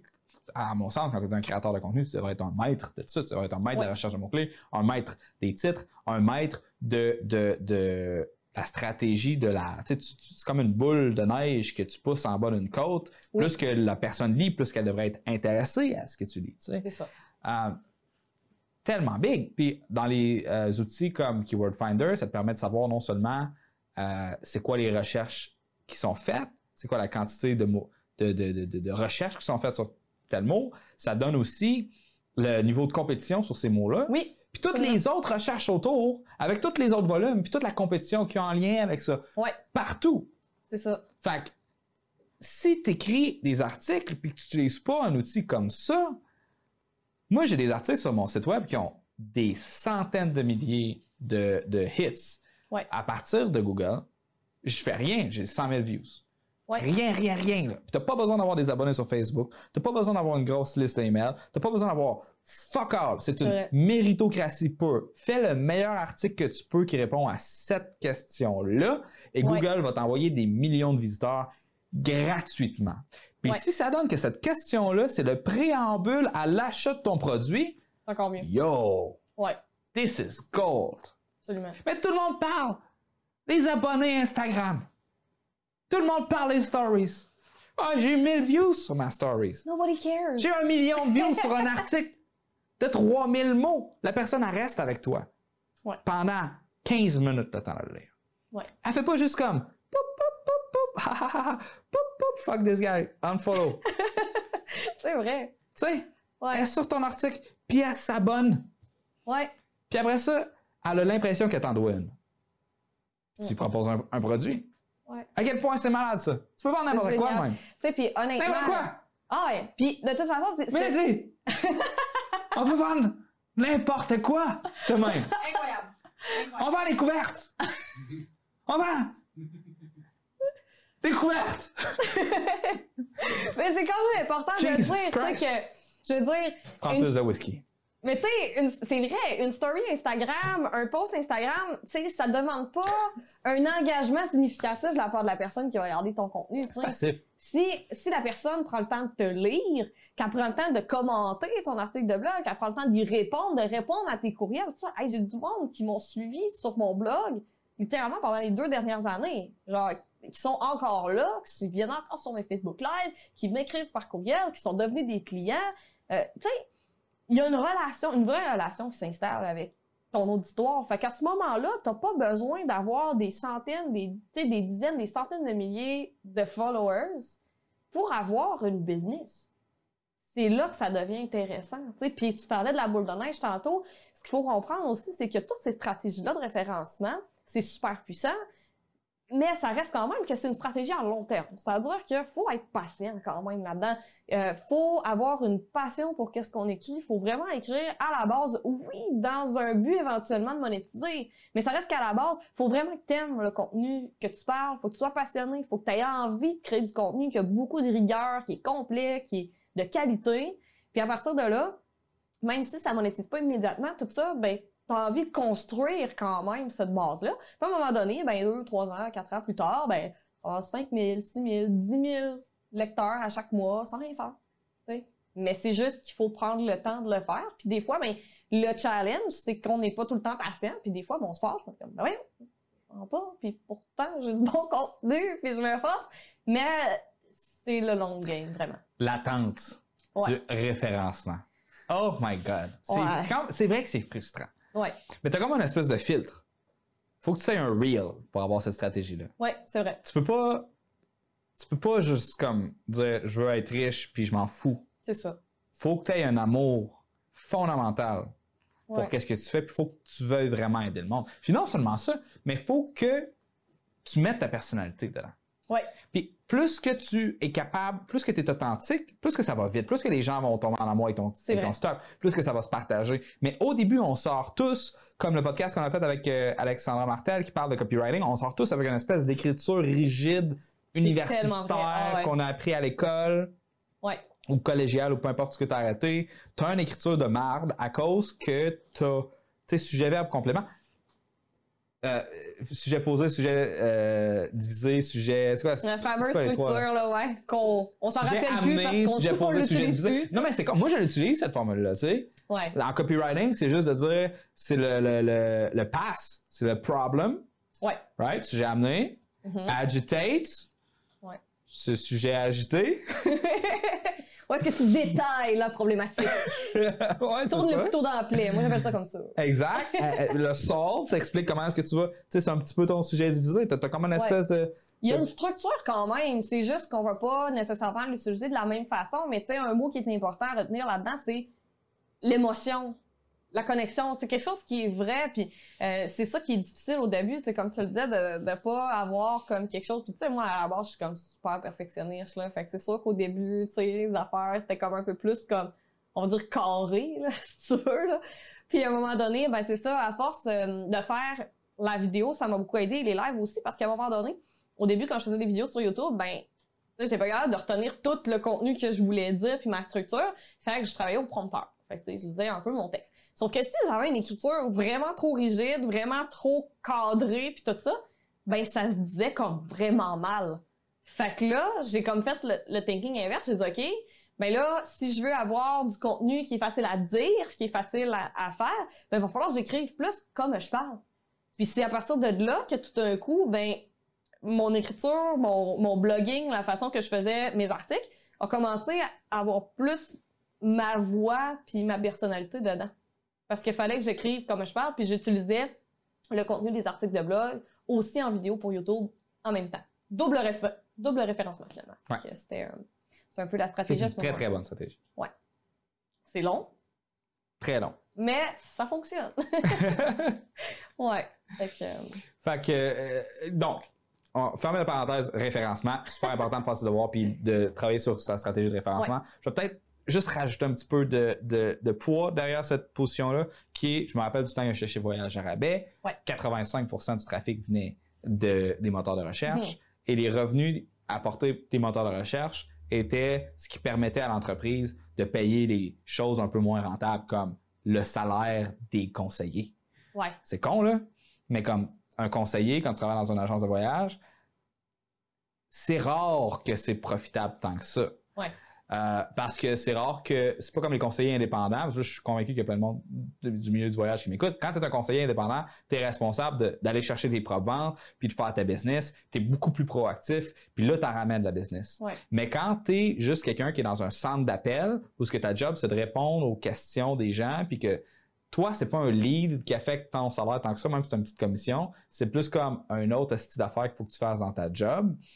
Le département de, euh, de, de, de- service à la clientèle, la façon que moi je l'ai perçu, je dis pas que c'est le management là-bas qui perçoit ça, mais moi, de mon expérience dans cette entreprise-là, je voyais ça comme un espèce de mal nécessaire à grosse machine qui est le site web qui fait des ventes en ligne à cause Ouais. du référencement. Et on top, pour être compétitif, faut que tu aies une espèce de stratégie AdWords agressive pour enlever les clients de tes compétiteurs. Ouais. C'est dans des business euh, plus matures, c'est pas la même relation que chaque personne a, puis chaque département a. Tu as des départements que leur job, c'est de perdre l'argent pour demander aux autres compétiteurs. Là, tu sais. c'est quand même mais- mais- mais mon point, c'était de dire que le backbone de cette entreprise-là, c'était le référencement web. Ouais. Euh, et ça, ça permettait d'avoir tout le reste autour. Fait que si dans ton entreprise, le référencement web n'est pas dans tes plans à moyen et long terme, euh, c'est un peu comme avoir, mettons, une stratégie de confinement avec le COVID où ce que tu te dis, bien, on va juste tout le temps rester enfermé chez nous. Ouais. Puis pas avoir de plan de sortir de ça, puis de un jour faire de l'argent. Exactement. tu sais, puis le référencement, ça, là, ça, moi, où est-ce que ça m'a le plus aidé, en tout cas, tu sais, c'est la qualité du contenu. C'est quelque chose qui a un petit peu fait mon branding à travers tout ça. Puis ça a fait un peu aussi, euh, ça a un impact significatif aussi sur ta crédibilité en tant que personne, en tant qu'entreprise, éventuellement, quand tu commences à proposer des produits. Fait que, tu sais, même si à la base, tu mettons, pour l'année 1, 1,5, 2, euh, le- la stratégie référencement est pas nécessairement encore très, très payante, mais par contre, en contrepartie, ça te donne vraiment beaucoup de, beaucoup de crédibilité. Euh, les gens t'aiment aussi. Quand tu donnes du contenu gratuit, là, plein, puis beaucoup de qualité, là, puis des longues vidéos, puis beaucoup de contenu, puis beaucoup de détails, là, là t'es Dieu. là. Les gens t'adorent. Puis tu sais, c'est pas, c'est pas une stratégie de manipulation, mais c'est vraiment juste de dire, je le fais, j'offre de la valeur, puis à ce moment-là, ben automatiquement, les gens voient ton contenu, ils font comme, hey, ça c'est cool, j'aime ce qu'elle fait. Puis, tu sais, c'est, c'est vraiment une, une stratégie justement pour faire en sorte que les gens reconnaissent ton contenu, ils apprécient ce que tu fais. Puis, quand que tu es enfin prêt à vendre quelque chose, si mettons, tu atteins un certain temps avant de commencer à, à- à vendre vraiment un produit un peu plus, un peu plus gros, quoi que ce soit, ben là, le monde font pratiquement la file pour l'acheter. Mm. Parce qu'ils aiment déjà ce que tu fais, ils connaissent déjà qui t'es, ils t'attribuent déjà une expertise. À partir de là, ben, ça, ça peut décoller rapidement. Dé- définitivement. Euh, ça me fait penser à un. euh, je suppose qu'il va y avoir des gens qui font de la vidéo, qui font de la photo, qui vont écouter le podcast à cause que, euh, bon, c'est une personne qui, qui, qui- qui travaille dans cette industrie-là. Ouais. Et puis, euh, il y a une chaîne YouTube. Tu sais, souvent, quand on parle des vidéastes, on va penser à Peter McKinnon, on va penser sais, aux autres. Matty Hatalupa, je sais pas c'est quoi ça, comment on prononce son nom, que, que eux, ils ont fait des plein de vidéos, puis là-dedans, il y en a, il y en a qui sont venus virales. Ouais. Puis ils sont devenus populaires à cause de genre cinq vidéos qu'ils ont faites qui ont pas Stan Leloup qui est venu sur le podcast, on a parlé un petit peu de sa stratégie parce qu'il est rendu à 300-400 000 abonnés. Même principe. Ouais. Euh, Il y a un gars que j'ai commencé à suivre qui s'appelle Zebra Zone. C'est comme le zebra euh, sur les caméras pour le Ouais. IRA. Anyway, Euh, il y a six vidéos. Ces vidéos sont juste insane. Ouais. OK? J'ai jamais vu de la qualité de même dans une vidéo YouTube. C'est un tutoriel pour faire ton propre scoring de vidéos, genre pour la musique. tu sais. Ouais. Ou il parle de la Blackmagic Pocket 4K, le cam que, que j'utilise. Puis elle est tellement bien faite, cette vidéo-là. Il y en a six vidéos. Ouais. Il est rendu à des centaines de milliers d'abonnés sur, sur YouTube. Ouais. Ah, il n'a pas fait 150 vidéos, ce qui, tu sais, il y en a juste six. Ils sont toutes virales. Toutes! Ouais. Parce qu'il met, ça paraît qu'il se force. Puis il est compétent. Fait que ces deux éléments-là ensemble, quand tu crées du contenu, what the hell? Ouais. Anyway. Let's move on. On va parler maintenant de euh, euh, euh, tu as fait ton contenu, puis là, tu es comme, yo, on faire une formation. Mhm. Comment ça marche? Ouais, ça, ça a été euh, beaucoup de recherches parce que très longtemps, je me disais, OK, je fais-tu plusieurs plus petites formations sur une base régulière pour peut-être avoir des clients récurrents, tout ça? Est-ce que je fais une formation beaucoup plus détaillée, beaucoup plus grosse, tu sais, tout ça? Euh, C'était beaucoup, beaucoup de questionnements, je savais pas trop, fait essayé plein d'affaires. Fait au début, j'ai essayé premièrement, la première chose que j'ai essayé, c'est faire la consultation à l'heure. Donc moi, avant de faire euh, mon blog sur la photographie et tout ça, j'ai aussi travaillé pour une entreprise qui, qui offrait de la formation privée euh, en photo, dans le fond, euh, à des gens qui voulaient faire ça un peu plus sérieusement. Et dans le fond, ben, ils se faisaient charger à peu près comme 80$ piastres de l'heure pour des cours tu sais, de photo, tout ça. Moi, je dis, bon, moi, je commence à avoir un petit peu du contenu, tout ça, mais ça, 120$ piastres de l'heure. Fait que là, je règle ça. Puis, euh, je Que- commence à- que- comment t'es arrivé à ce prix-là? 120. je te dirais que c'était un peu euh, dans les mêmes tarifications que qu'est-ce que je chargerais, mettons, en termes de taux horaire, comme pour des contrats de photo. OK. Fait que, tu sais, je me disais, coût d'opportunité, Fait que, je vais mettre ça ce prix-là. Fait que, ça a parti comme ça. Puis, euh, à force de l'essayer, tout ça, des fois, je me faisais approcher, il y avait des gens qui disaient, ah, tu donnes-tu des cours de photo? Puis je disais, ben oui, je fais la consultation en privé. Fait que, c'est tant de l'heure, tout ça, tu viens, on jase, puis je règle des problèmes que tu sais, avec ta caméra ou whatever que tu fais. Ce que je me suis rendu compte, c'est que ce produit-là, le monde comprenait pas c'était quoi vraiment. Je me faisais demander souvent, OK, mais tu sais, on va apprendre quoi spécifiquement? Ben, t'as besoin de quoi? Tu sais, je veux dire, c'est quoi tes questions? C'est quoi tes affaires? Puis le monde comprenait pas nécessairement c'était quoi, mettons, le, bénéfice de, ce produit-là. J'avais beau essayer d'expliquer, mais ça marchait pas vraiment. La consultation, ça demandait très peu. Je disais, OK, bon, tasse ça, ça, ça marche pas. Ça, c'est un autre aspect que, que je veux dire, c'est que c'est pas toutes les affaires que tu vas essayer de vendre qui vont marcher. Euh, puis ça veut pas dire de pas les essayer. Tu essayes, tu vois comment ça marche, puis si ça marche pas, ça lève pas, ben, tu faut être prêt à un peu faire le deuil de ce projet-là, puis juste tasser ça, puis passer à d'autres choses. Ouais. Fait que c'est un peu ce que j'ai fait.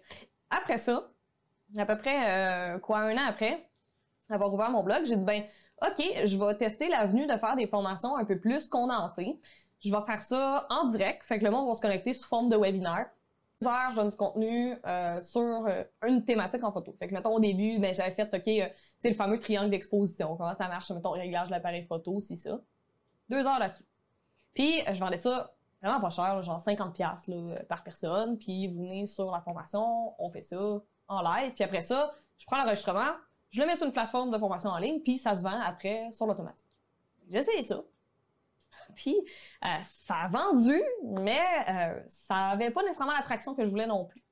C'est quoi l'attraction, s'il vous plaît? Ben, dans le fond, moi, je m'attendais qu'à partir du moment que j'allais avoir des formations comme à 50 quelques piastres. T'allais euh, avoir un yacht. Ben, pas que j'allais avoir un yacht, mais dans le sens que, tu sais, j'allais être capable au moins d'accoter un, un- un salaire décent tu à chaque mois, tu sais, mettons, un 3, 3 000, mettons, par mois, on va dire, tu sais, qui est quand même, après dépense, tu sais, si tu rentres 3 000 de vente après dépense, c'est presque comme pas cool. Euh, Mais, tu sais, c'était à peu près ça que je me disais, ben, ça serait pas pire, tu sais, 3, 5 000, quelque chose de même. Fait que c'était un peu ça mon objectif. Puis, le premier mois, ça a marché, mais après ça, ça l'a pu marcher. Parce que, tu sais, Ça fait souvent un, un boom sur le lancement. Ben, ensuite, peu de ça, c'est un petit peu plus. euh, Mais pas que ça, c'était aussi la stratégie derrière ça. Je me disais, ben, à toutes les comme deux semaines-ish, tu sais, je vais faire un autre webinaire. Puis, tu sais, genre peut-être des repeat clients. Puis je me suis comme rendu compte que j'avais peut-être les yeux un peu plus gros que le ventre en termes de combien de temps que j'avais vraiment consacré là-dessus. Puis, Hmm. tu sais, que produire une nouvelle formation de deux heures à chaque deux semaines, c'est c'est rough. Vraiment rough. Ouais. Puis, à un moment donné, ben, j'ai comme fait, OK, moi, au départ, je migrais de la photographie comme métier à faire quelque chose plus en ligne parce que je voulais gagner un peu plus de liberté. Puis je voulais être comme moins tout le temps dans mon char, puis de travailler beaucoup, beaucoup, beaucoup d'heures euh, pour, mettons, des salaires comme juste normal, mais sans plus, tu sais. Puis là, Parce que ben, toi, je- t'es- t'es pas normal. Ouais. Mais là, c'est ça, je me suis rendu compte après ça que j'étais comme, OK, tu sais, je fais des petites formations de même, puis je travaille comme vraiment fort, en plus du contenu tu sais, du blog, en plus du YouTube, je continuais ça, mon côté, là, tu sais. Pas le rêve. Fait que, là, finalement, je me rends compte, je suis comme, OK, je travaille comme T'étais vraiment fort. sur la machine à café direct. T'avais des IV drip de caféine. C'était quasiment ça, tu sais. Puis euh, j'ai vraiment été addict à la caféine puis aux boissons énergisantes aussi à travers le T'avais un gourou dans l'auto tantôt. Ouais, puis euh, c'est ça. Ça me quitte jamais vraiment. mais se Mais, dire, euh, j'étais accro, hein, je voulais juste te rappeler. ouais, que- c'est ça. Mais je suis ah, j'étais encore borderline euh, là-dessus. Fait qu'en tout cas, mais tout ça pour dire que je travaillais vraiment fort puis finalement, c'était pas tant payant. Puis là, ben, après un an, tu sais, de faire beaucoup de contenu, puis là, tu sais, j'ai essayé, comme, la consultation, ça a pas marché, euh, les petites formations à 50$, ça a pas tant marché. Fait que là, j'étais vraiment découragée, ça me tentait plus. Mm. j'étais comme, OK, ben là, est-ce que je continue, euh, je fais quoi avec ça, puis tout. euh, puis tu sais, je trouvais que, tu sais, faire des formations comme ça en pièces détachées, ben, c'était comme moins intéressant un peu, puis tout ça. Fait que, étant perfectionniste, je voulais comme peut-être un produit un peu plus étoffé, un peu plus hot, tu sais, que j'étais vraiment fière, très, très complet, puis tout ça. Je savais pas comment y arriver, je savais pas comment faire ça. Tu parles souvent, de faire des, éditions bêta, un peu, ce que tu crées le contenu, tu vends, tu crées après, mais j'osais comme pas nécessairement faire ça. Fait que là, je me suis comme retrouvée un peu dans un entre-deux de vraiment dire, OK, est-ce que je continue? Est-ce que, tu sais, là, là, je me posais vraiment des questions. Je me disais, OK, euh, tu sais, euh, je continue en ligne, là? Ça vaut-tu vraiment la peine? C'est assez payant, sais? C'est-tu, le, rêve est-il vraiment réel? Je vais-tu y arriver un jour? Puis c'est là que, que j'ai rencontré Guillaume Bareil. Commence à jaser un peu, tout ça. Puis lui, il me parle de la possibilité de créer ce qu'il appelle des offres premium. Fait que dans le fond, le principe est que tu crées un produit de très haute qualité, avec accompagnement, la grosse patente. Puis tu vas vendre hein, un tarif qui est conséquent avec ça. Moi, je disais, OK, tu sais, puis là, je, l'écoute parler un peu, puis ça fait du sens. Je me dis, OK, tu sais, la photographie, c'est une niche qui est très spécialisée. Il y a peut-être un peu moins de, de gros bassins de population que tu vas aller chercher dans ton marketing. Donc, techniquement, si tu vends un prix un peu plus élevé, ben, tu vas peut-être monétiser ton audience peut-être un peu plus rapidement, même si tu n'as pas nécessairement une grosse audience. OK, ça commence à me parler. Puis l'autre aspect que j'aimais de ça, c'est que étant très perfectionniste, j'aime beaucoup, avoir beaucoup de rigueur, euh, faire des trucs, euh, plus euh, complets, puis vraiment couvrir un sujet de A à Z. Fait que je dis, OK, c'est bon, j'embarque. Je commence à faire ça. Puis, pendant toute l'automne l'année passée, j'ai créé la formation en ligne euh, sur la photo, qui est dans le fond une formation complète que tu pars de presque zéro en photo, qui t'amène à un niveau professionnel. C'est 40 heures de stock en vidéo, c'est 11 modules de formation, c'est énorme, puis il y a de l'accompagnement en plus, des travaux pratiques, il y a un paquet d'affaires. C'est gigantesque. Puis le faire, le partir de zéro, moi j'ai vendu d'abord. Puis après ça, j'ai créé le contenu au fur et à mesure. Fait que là, je me suis retrouvée à la même situation qu'au mois de mars, avril, où est-ce que je faisais des formations à 50$ à toutes les deux semaines, fallait que je sorte ça à genre un module de cette gigantesque formation-là à sortir à toutes les une ou deux semaines. Parce que là, les gens avaient payé, ils avaient payé un prix premium de ça. Là, j'avais vraiment de la pression. Fait que je travaillais tellement fort. Pour vrai, c'est pas disable. C'était 14 heures par jour, 7 jours sur 7. J'avais pas de vie, je sortais jamais de chez nous. C'était juste tournage, tournage, tournage. Puis d'ailleurs, je niaise souvent avec euh, mes étudiants avec ça parce que je dis, vous checkerez l'heure sur mon ordi. C'est quand vous checkez le tutoriel de Photoshop. Ah ouais, c'est ça, genre, quelle heure qu'il est. Vraiment intense, tu sais. Fait que ça a été comme la transformation. Mais ce qui a été impressionnant, c'est que du moment que j'ai créé comme le produit, que- en, en le faisant, je me rendais compte que c'était vraiment comme le produit qu'il fallait que je fasse. C'était avec la rigueur que j'avais, le, côté perfectionniste, le fait que, que je voulais créer quelque chose de vraiment wow. C'était comme le modèle d'affaires que ça me prenait, tu sais. Fait que... Ton verre. fait que finalement, ben, ça a eu un, un impact comme quasiment instantané, où est-ce que le premier lancement, ça a super bien été. J'ai rempli la cohorte, j'ai rempli mes objectifs. La deuxième cohorte, même à faire sold out. Puis finalement, ben, je me retrouve quelques, euh, à peu près un an après avoir commencé cette aventure dans le premium-là, où est-ce que je vis de ça à 100%. Puis ça a pris quoi, deux ans entre le moment de la Tu manges du craft dinner ou? Non, non, non, ça va très bien. Je passe mes hivers euh, hors Québec. euh, je suis- Ah, parce que là, tu es expatrié, nomade, Ouais, ouais, kit. c'est ça, c'est On- comme tout on va en parler de ça. chose avant, faut qu'on faut qu'on en parle. Hein? Ouais. Tu es en train de parler de photos. Je pense que c'est important pour tous les contenus d'avoir des thumbnails absolument incroyables. Oui, Ça serait important qu'on ait notre photographe en studio qui prenne l'appareil, qui traîne là-bas, qui prenne des photos. Mélodie, on va, on va te mettre là-dessus. Parce que je veux pas qu'on qu'on l'oublie, les infos, on fait des épisodes complets où ce que là, la personne, elle s'en va après, on a Ah, on a pas pris une photo, misère. Euh, quand que t'as as fait ton lancement, Ouais. c'était quoi? Parce que là, la force de ce que j'entends de ton histoire, c'est que tu avais, des, des attentes, Ouais. tant au niveau de l'effort que ça prend, ouais, et tant au niveau euh, des revenus que ça, ça va générer. Euh, Il y a juste un autre bulle qui me passe par la tête. Après, Mélo, il faudrait le système d'organisation qui marche depuis le début du podcast. Sûrement que ça fait du son dans les mics. J'oublie j'oublie tout le temps de le fermer. Euh, fait qu'au niveau de tes attentes euh, de d'effort, ouais, t'en as parlé un peu, c'est c'est beaucoup plus de travail que ce que tu pensais que c'était. ouais. Moi, c'est quelque chose de constant. À chaque fois qu'il y a des gens qui se disent Hey, Olivier, j'aimerais ça faire des formations, Mhm. euh, je leur dis regarde, faut au moins que tu fasses une vidéo par semaine. OK, au, moins. Euh, Minimum. minimum. minimum. Moi, dans mon, quand que je suis en mode vidéo, ce que je fais, c'est que j'enregistre 1.5 vidéos par jour. Ouais. Euh, Puis c'est rough, là. C'est pas facile de faire ça. C'est extrêmement, ouais. Euh, Puis toi, tu m'as dit que tu as fait une formation de 40 heures. Ouais. 40 heures, c'est énorme. Là. À cause que chaque Ouais. minute que tu fais, il faut que tu l'édites. Ouais. Puis éditer 40 heures, ça prend au moins 200 heures. Fait ça, puis, puis ça- et- filmer 40 heures, ça prend au moins 400 heures. Ouais. Fait que ça, c'est des calculs que les gens font pas nécessairement quand Ouais. ils se lancent dans l'enregistrement de capsules vidéo. Fait que si tu avais peut-être à te revirer de bord puis à, à faire un voyage dans le temps, à, à te rencontrer, à prendre un café avec toi-même, Ouais. qu'est-ce que tu te dirais? Ben, écoute, euh, une des premières choses, en fait, qui m'a beaucoup aidé dans ce processus-là, puis euh, qui est important de dire aussi, c'est que, tu sais, si la première journée, là, tu commences, t'as jamais été devant une caméra de ta vie, t'as jamais fait, mettons, de live, t'as jamais, euh, tu sais, pas nécessairement de skills en communication, mettons, à rien, tu vas en baver, là. C'est comme, prépare-toi, là. Ça, ça va être rough. Moi, en fait, qu'est-ce qui m'a beaucoup aidé dans le tournage de cette formation-là, c'est 40 heures de vidéo. Il a fallu que je me trouve des trucs, je veux pas, là. Parce qu'ici, il a fallu que je fasse le montage, puis éditer tout, puis tout te recouper, puis tout ça. Ça aurait pris énormément de temps. La chance a fait que, ben, la chance, oui puis non, là. Mais, dans le fond, longtemps avant de commencer à faire le tournage de ma formation, ben, déjà, ça faisait un an que je faisais des Facebook Live quand même de façon régulière. Ça faisait beaucoup de vidéos YouTube que je faisais. J'avais comment, j'avais commencé à trouver des techniques pour faire en sorte que mon tournage se faisait plus rapidement.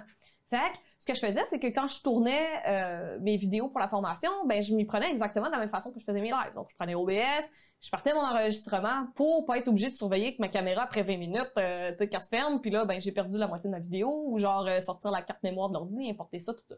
Ben, pour- juste pour- parce que tu l'as dit rapidement, là, les gens, c'est clair qu'ils vont m'envoyer un email pour me demander c'est quoi le logiciel. OBS Studio, Ouais. qui est la meilleure plateforme pour être capable d'enregistrer votre caméra, votre écran, ce genre de choses-là. Euh, présentement, c'est pas ça qu'on prend, euh, Ouais. parce que nous, ce qu'on veut, c'est enregistrer les caméras individuelles, puis faire le montage, etc.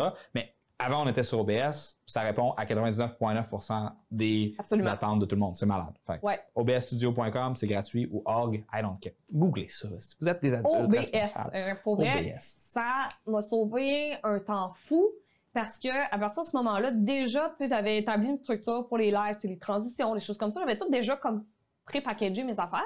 Ce qui a fait en sorte que quand je suis arrivée à la formation, j'étais déjà habituée de teacher comme en live, euh, tout ça. Fait que ça a fait en sorte que j'ai repris très peu de vidéos. J'étais grosse à caféine, mais j'ai pas repris beaucoup de takes de vidéos. Tu sais, ça a quand même été pas si pire malgré tout. Mais j'enregistrais des journées de temps là, intenses, là, comme euh, juste la partie sur Photoshop qui est maintenant en vente à part de ce programme premium-là. Euh, tu sais, la formation Photoshop, justement, juste la formation sur Photoshop, c'est 11 heures de stock.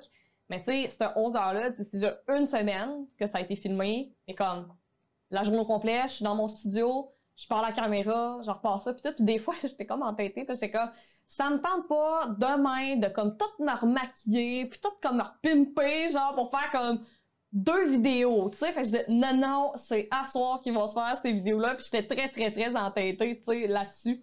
Fait que ça prend quand même une endurance, tu sais. Ouais. Faut que tu sois prêt à faire ça, puis encore une fois, je le répète, faut que tu sois vraiment passionné par qu'est-ce que tu fais. Parce que si t'es pas extrêmement passionné par le sujet que tu parles, je sais pas comment tu vas faire pour tenir la route, là. Tu sais, c'est- c'est intense, là. Tu sais, je, je sais pas comment le dire, comment l'exprimer, à quel point ça peut être intense. mais C'est intense. Hmm. Faire le tournage de formation en ligne, pis ça, puis tu me l'avais dit en plus, je me souviens, on en avait parlé, puis tu m'avais averti, je te le dis, là. Ça va être intense. Je ouais, ouais, ben ouais. Ouais. Tu sais, c'est le genre de choses qu'il faut que tu le fasses pour comprendre. Ouais. Euh, Ouais. je, me, je me rappelle, j'en avais parlé avec, euh, avec Serge Beauchemin, qui a une expérience en TV, euh, qui, qui est habitué, qui connaît sa matière parfaitement. Mhm. Et tu sais, ça a été une des choses qu'il m'a dit quand il faisait les- le contenu de Alliance Entrepreneur, qui est une communauté entrepreneuriale similaire à ce qu'on a avec la tranchée. Ouais. Super bon, j'encourage tout le monde à, à aller s'inscrire également à Alliance Entrepreneur, très bon contenu. Ben, tu sais, ce qu'il m'a dit, c'est tabarouette, hey, hein, c'est pas ce que je m'attendais. Beaucoup de travail. Euh, et et c'est une- difficile d'exprimer parce qu'en même temps, quand tu un quand tu as la fibre de. faut que tu aies un petit quelque chose en toi qui, qui te motive à vouloir enseigner un concept puis à Ouais. t'assurer que l'autre personne comprenne c'est quoi ce concept-là. Donc, la pédagogie, c'est pas juste quelque chose, ah, je fais un cours. Ouais. faut que tu veuilles fondamentalement faire en sorte que les gens comprennent un concept. Puis tantôt, quand Ouais. t'es arrivé, on a parlé justement euh, la longueur euh, Focale. de ta, de Ouais. ta lens. C'est quoi les exemples qu'on peut utiliser pour expliquer ce concept-là? Ouais. Ensuite, on a parlé de, de l'ouverture. C'est quoi les, les- les- ou du ISO? C'est quoi les différentes analogies qu'on peut prendre pour Mhm. faire en sorte que le monde y catch? C'est quoi? Ouais. Quand on est dans des concepts qui sont euh, moins tangibles, plus ça devient difficile. Fait que Ouais. t'as tout le storytelling qui vient autour de ça. C'est pas juste ça. ça, c'est ça, ça, c'est ça, ça, c'est ça, parce que la personne a juste à s'acheter un dictionnaire. Ouais. C'est ça qu'elle veut, tu sais. Pourquoi qu'elle paierait des milliers de dollars pour avoir quelqu'un qui lit un dictionnaire? Ça fait aucun sens. C'est ça. Fait que, bref. Euh, ouais, faire des cours, c'est quand même long. Ouais, ouais. Tu sais pas si t'as l'air d'une patate tant que tu l'as pas faite non plus. C'est vrai, c'est vrai. Puis tu sais, en même temps, là, je l'ai moins vécu dans, dans le sens que au moment où j'ai commencé à vraiment tourner des formations en ligne puis le faire de façon très sérieuse, j'avais déjà quand même un bagage sur le niveau YouTube, euh, éclairage, j'avais testé beaucoup de choses déjà, de, très mauvais puis très bon, on va se le dire. Euh, tu sais, un coup rendu là, ben, il y avait quand même eu un parcours. Fait ce que je veux dire aux gens, c'est que mettons, là, ton premier live, là, c'est de la boîte, là, mettons, ton premier live Facebook, ta première vidéo que tu fais, genre, l'éclairage est pas bon, la qualité, c'est vraiment pourri, ton son est à chier, euh, tu tout, tout va mal, t'aimes pas ta face, t'haïs comment que tu parles, c'est normal. On passe tout par là, puis moi, mon premier live Facebook que j'ai fait, justement, c'était à webcam, c'était super lettre, le son t'a chier, euh, tu sais, puis j'étais comme, je suis dans une niche de photographie, là. L'image est super importante, faut que ça soit beau, faut que techniquement ça fasse du sens, sais, faut que que, que, que, que je mène par l'exemple, tu sais. Fait que comme peut-être cette pression-là de plus, mais ça reste pareil que crime, euh, faut que tu sortes du contenu qui a de l'allure un peu, tu sais. Puis euh, c'est C'est pas parce l'expérience. que t'es photographe non plus que tu sais comment ça marche pour la vidéo, tu sais. C'est vrai, c'est vrai, parce que, tu sais, au début, au niveau de l'image elle-même, au niveau des réglages de l'appareil photo, tu sais, oui, tu vas avoir quand même une certaine compréhension. Au niveau de la lumière aussi, ça va quand même pas pire, parce que normalement, un photographe qui est quand même expérimenté va savoir comment maîtriser la lumière, euh, va savoir ses réglages, tout ça. Puis là, après ça, le son, puis le montage, puis puis ça. Moi, le son, là, c'est encore un struggle. Pour vrai, je suis pas encore rendue au stade où je suis satisfaite de mon son, mais tant qu'on m'entend comme il faut, qu'il n'y a pas trop de bruit ambiant, je me dis, garde, correct, là, je capoterai pas. Il faut que je me parle, parce que Euh, quand t'es perfectionniste, Pour le, pour le son, est-ce que tu utilises les euh, plugins de Acusonus Non. pour? Ok, ça, ça, ça va changer ta vie. Euh, donc, ceux qui écoutent le podcast qui struggle à avoir un bon son sur leur Facebook Live, vous pouvez vous, rendre au ben, lattention.com slash Acusonus, je pense que c'est ça le lien. C'est la suite ERA. Il y a ERA Pro puis il y a ERA de base. Le de base est à 100$. Euh, le Pro est à 250$, si je me rappelle bien. Pas besoin de prendre le Pro, le de base fait le job. Tu as un denoiser, tu as un D-Reverb que tu peux mettre sur OBS en live. Il va falloir que tu calcules un peu c'est quoi le délai. Là. Il va falloir que tu compenses pour le délai. Ça, c'est une ça gosse, mais une fois que tu mets ça, ça change Ah ouais? tout. C'est malade. Puis si vous avez une carte graphique NVIDIA à la maison, Mhm. euh, il y a un- l'algorithme de. Parce que dans le fond, dans les cartes graphiques NVIDIA, vous avez des, des, des RTX Core maintenant qu'ils Ouais. appellent. Puis ça, c'est pour faire du machine learning. Donc, ils ont développé un algorithme d'intelligence d'apprentissage machine pour faire du noise remover. Wow. Et c'est magique. Ok. Et Faut que ça. Faut que j'essaie ça. Fait, fait que ça, tu mets ça en, ça s'en va dans OBS. Ça, dans le fond, ça pogne ton input de mic, tu passes ça là-dedans, puis ça te crée un nouveau euh, mic virtuel, dans le fond. Ouais. C'est une source que tu vas avoir dans ton OBS. Ça enlève tout le background noise, tout l'écho. C'est juste magique. Wow. Euh, D'ailleurs, que je l'utilise. je l'utilise pas en ce moment. Oh, oh. Euh, Gordonnier mal chaussé, mais euh, ça c'est sorti le mois passé. Ça fait vraiment une grosse différence. Puis, tu sais, tu dis un bon point, justement, quand tu commences ton cours en ligne, tu veux pas avoir l'air d'un cave. Ouais. Puis, il y a tellement de stock à apprendre quand tu fais fou. des formations en ligne. Le son, Ouais. le montage, l'éclairage, les caméras. Comment ça marche une fois? Les cartes SD, la limite d'enregistrement. C'est l'enfer. Ouais, L'enfant. Ouais, vraiment. Puis tu sais, c'est pour ça que, honnêtement, là, je regarde, mettons, les deux dernières années, le- cheminement que j'ai eu, mettons, tu sais, créer le blog, commencer à faire du contenu écrit, faire de la vidéo tranquillement, pas vite en travers de ça, là, après ça, intégrer les lives, après ça, vendre un produit. Tu sais, honnêtement, là, je regarde ça avec le recul, puis je me dis, j'ai absolument aucun regret de la façon que ça s'est passé. For real, parce que je me dis, toute l'expérience que j'ai acquis à faire de la vidéo sur YouTube, à faire des lives, à apprendre toutes les petites gogos qu'il faut que tu saches, puis quel genre d'équipement que ça te prend, puis qu'est-ce qu'il faut que tu fasses pour que la vidéo, ça ait l'air correct. L'expérience que j'ai pris en live aussi, le, fait de, connaître la matière, pas s'enfarger dans tous tes mots, euh, puis aussi accepter le fait que tu parles comme tu parles, puis that's all, tu sais, à un moment donné, euh, tu sais, au début, des fois, tu te retiens un peu de dire tel mot, ou tu sais, de sacrer en live, puis tout ça, puis là, tu sais, puis à la fin, tu fais comme, ben regarde, je parle de même, puis ça va être de même. Puis regarde, les Français qui sont pas contents de mon accent québécois, ben ils iront regarder ailleurs, tu sais, puis tu comprends un peu. Fait que le fait d'avoir fait ce cheminement-là, ça l'a, je pense, rendu la tâche moins difficile quand est venu le temps de faire la formation. Ouais. Je dis pas que quelqu'un peut pas partir de rien faire une formation comme demain matin. Mais c'est juste qu'il faut accepter le fait aussi que ça va être peut-être plus long. Mais je pense que ce que tu as dit tantôt, de ça. dire j'ai commencé par écrire mes textes. Ouais. Fait que là, toi, tu travailles tes skills de rédaction. Ouais. OK? C'est important.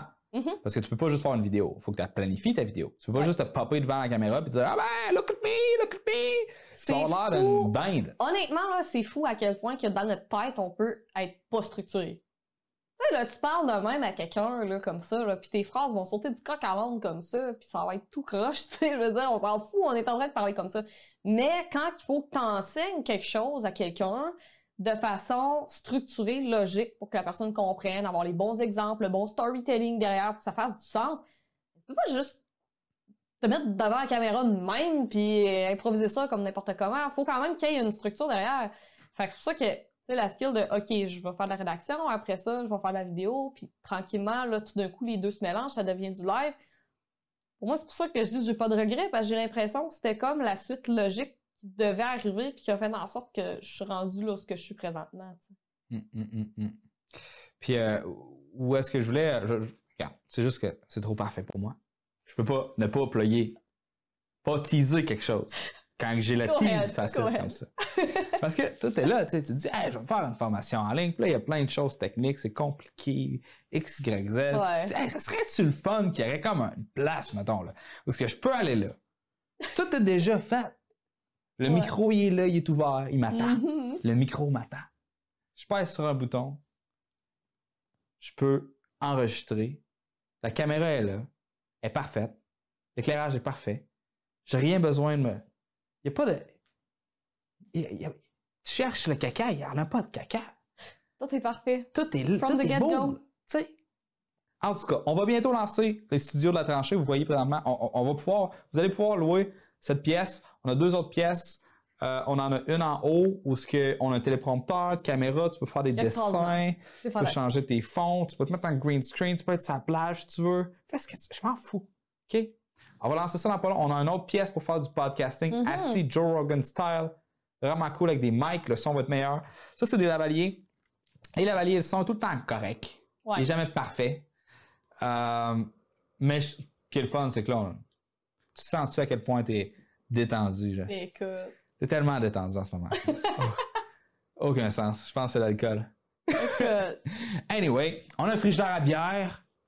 C'est parfait ici. Je veux dire, c'est malade. C'est parfait. Ok, regarde. Je vais arrêter mon. Pour mon- vrai, littéralement, là, si j'avais pas tout déjà construit mon studio chez nous, puis tout patenté ma, mes affaires. À recommencer, je viendrais juste ici pour pas me casser la tête. Je suis comme, hey Oli, je m'en viens! Ben, puis c'est correct, Fais-moi ton affaire, puis j'arrive, puis la seule affaire que t'as besoin de te concentrer, c'est vraiment juste le contenu. ton contenu, puis tu sais, l'aspect technique, Dieu merci que j'avais une expertise en photo avant, puis que ça, j'étais comme la moitié rendue, on va dire, puis j'avais fait un peu de vidéo aussi par le passé, fait que je me disais, ok, je me débrouille. Mais quelqu'un qui connaît pas ça tout, là, cassez pas votre tête, là, essayez pas de tout apprendre ça, ça va être bien trop long, venez au studio, puis Non, c'est mais réglé. ah, personnellement, j'aimerais mieux que les gens apprennent Ouais, et qu'ils viennent au studio pareil. Euh, parce que, tu sais, comme maintenant je suis rendu à Québec, je fais la route pareil. là. Ça vaut Mhm. quand même la peine d'avoir Ouais. un endroit dédié pour ça. Euh, puis c'est rare les gens qui peuvent se permettre d'avoir une pièce où ce que tu vas visser, tu sais, de l'éclairage au plafond ou, ou que- d'avoir Ben ouais. ça permanent, tu sais, parce qu'il faut tout le temps que tu refasses ton set ou que tu l'enlèves. Je sais pas si tu fonctionnes comme ça chez vous. Euh, moi, je mettais ma caméra, je mettais mon éclairage. Pour ça, j'avais investi un petit peu plus cher pour avoir des kits, euh, des- des- de l'éclairage qui se transportait facilement, qui pouvait se monter, etc. Mais c'est, je me suis rendu compte en faisant des formations que si tu veux être capable de faire des formations, si tu veux être capable de faire des Facebook Live, faut que ce soit le plus facile possible. Comme quand tu essaies d'apprendre ouais. un, un nouvel instrument de musique, il faut que tu sortes ton piano, que tu le branches, tu t'installes ton banc. À chaque fois, tu feras jamais de piano. faut que c'est là qui traîne puis qui te regarde. fait, ouais. Ça, nous autres, chez nous, on a justement une pièce dédiée pour ça. Fait que, tu sais, oui, on, on modifie un peu le setup à chaque fois parce que mon chum et moi, on a chacun notre business séparément, on a chacun un peu nos façons de faire. Fait que, tu sais, moi, je vais placer mes choses d'une certaine façon, lui va placer ses choses d'une certaine façon. Mais ça reste que c'est facile à. Reconfigurer. C'est ça, exactement, tu sais. Puis de toute façon. C'est pas un salon que tu transformes en non, studio non, non, c'est ça, c'est ça. C'est quand tu commences au tout début, puis t'es avec des colocs, puis là, ben, tu sais, là, c'est pas pareil, là, mais quand on est rendu avec une pièce dédiée, ben là, ça va vraiment mieux, puis Ouais. je suis d'accord avec toi que, tu sais, peux pas te casser la tête à comme tout désinstaller, réinstaller. Ah, c'est que- l'enfer. C'est l'enfer. Ça, ça te... C'est lourd. T'as Non, plus le goût de faire du contenu après ça. C'est vrai, c'est vrai. Fait que, tu sais, mon chum puis moi, on, on se fait comme des cédules que, OK, là, les prochaines semaines, c'est moi qui tourne, sors. C'est comme- c'est carrément ça. Puis, Comme ça, fois, vous n'avez pas besoin de le refaire et de le faire à chaque jour. Ben, c'est ça. Quand c'est juste des périodes, mettons, Facebook Live, que, mettons, un va faire son live tel jour, l'autre va faire son live tel jour, ben, tu sais, c'est encore faisable, si on s'arrange. Là, moi, je suis tout le temps en retard, puis mon chum est moi parce que je suis jamais prête à l'heure. En tout cas, fait que, euh, ça, c'est une autre affaire, mais pour ça, tout ça pour dire que, tu sais, quand t'es dans une période de création de contenu, peut-être ton espace dédié, puis tu mets toutes les chances de ton côté, finalement, Ouais. parce que c'est pas évident. Mais, mais, mais c'est ça qui est, qui est drôle. C'est comme, mettons, les gens, mettons, tu- on va parler de design web. Ouais. Tout le monde pense que c'est des experts en design web parce que tout le monde utilise le web. Ouais. C'est comme la, la vidéo, c'est un petit peu la même chose. Tout le monde Mhm. regarde des films, fait que tout le monde pense qu'ils sont bons pour faire des films. Tout le monde pense qu'ils savent comment avoir Ouais. un bon script. Ah, c'est la merde ce film-là parce que c'était trop prévisible. Euh, N'importe qui qui a hâte de dropper un alien là, là, dans Ouais. un.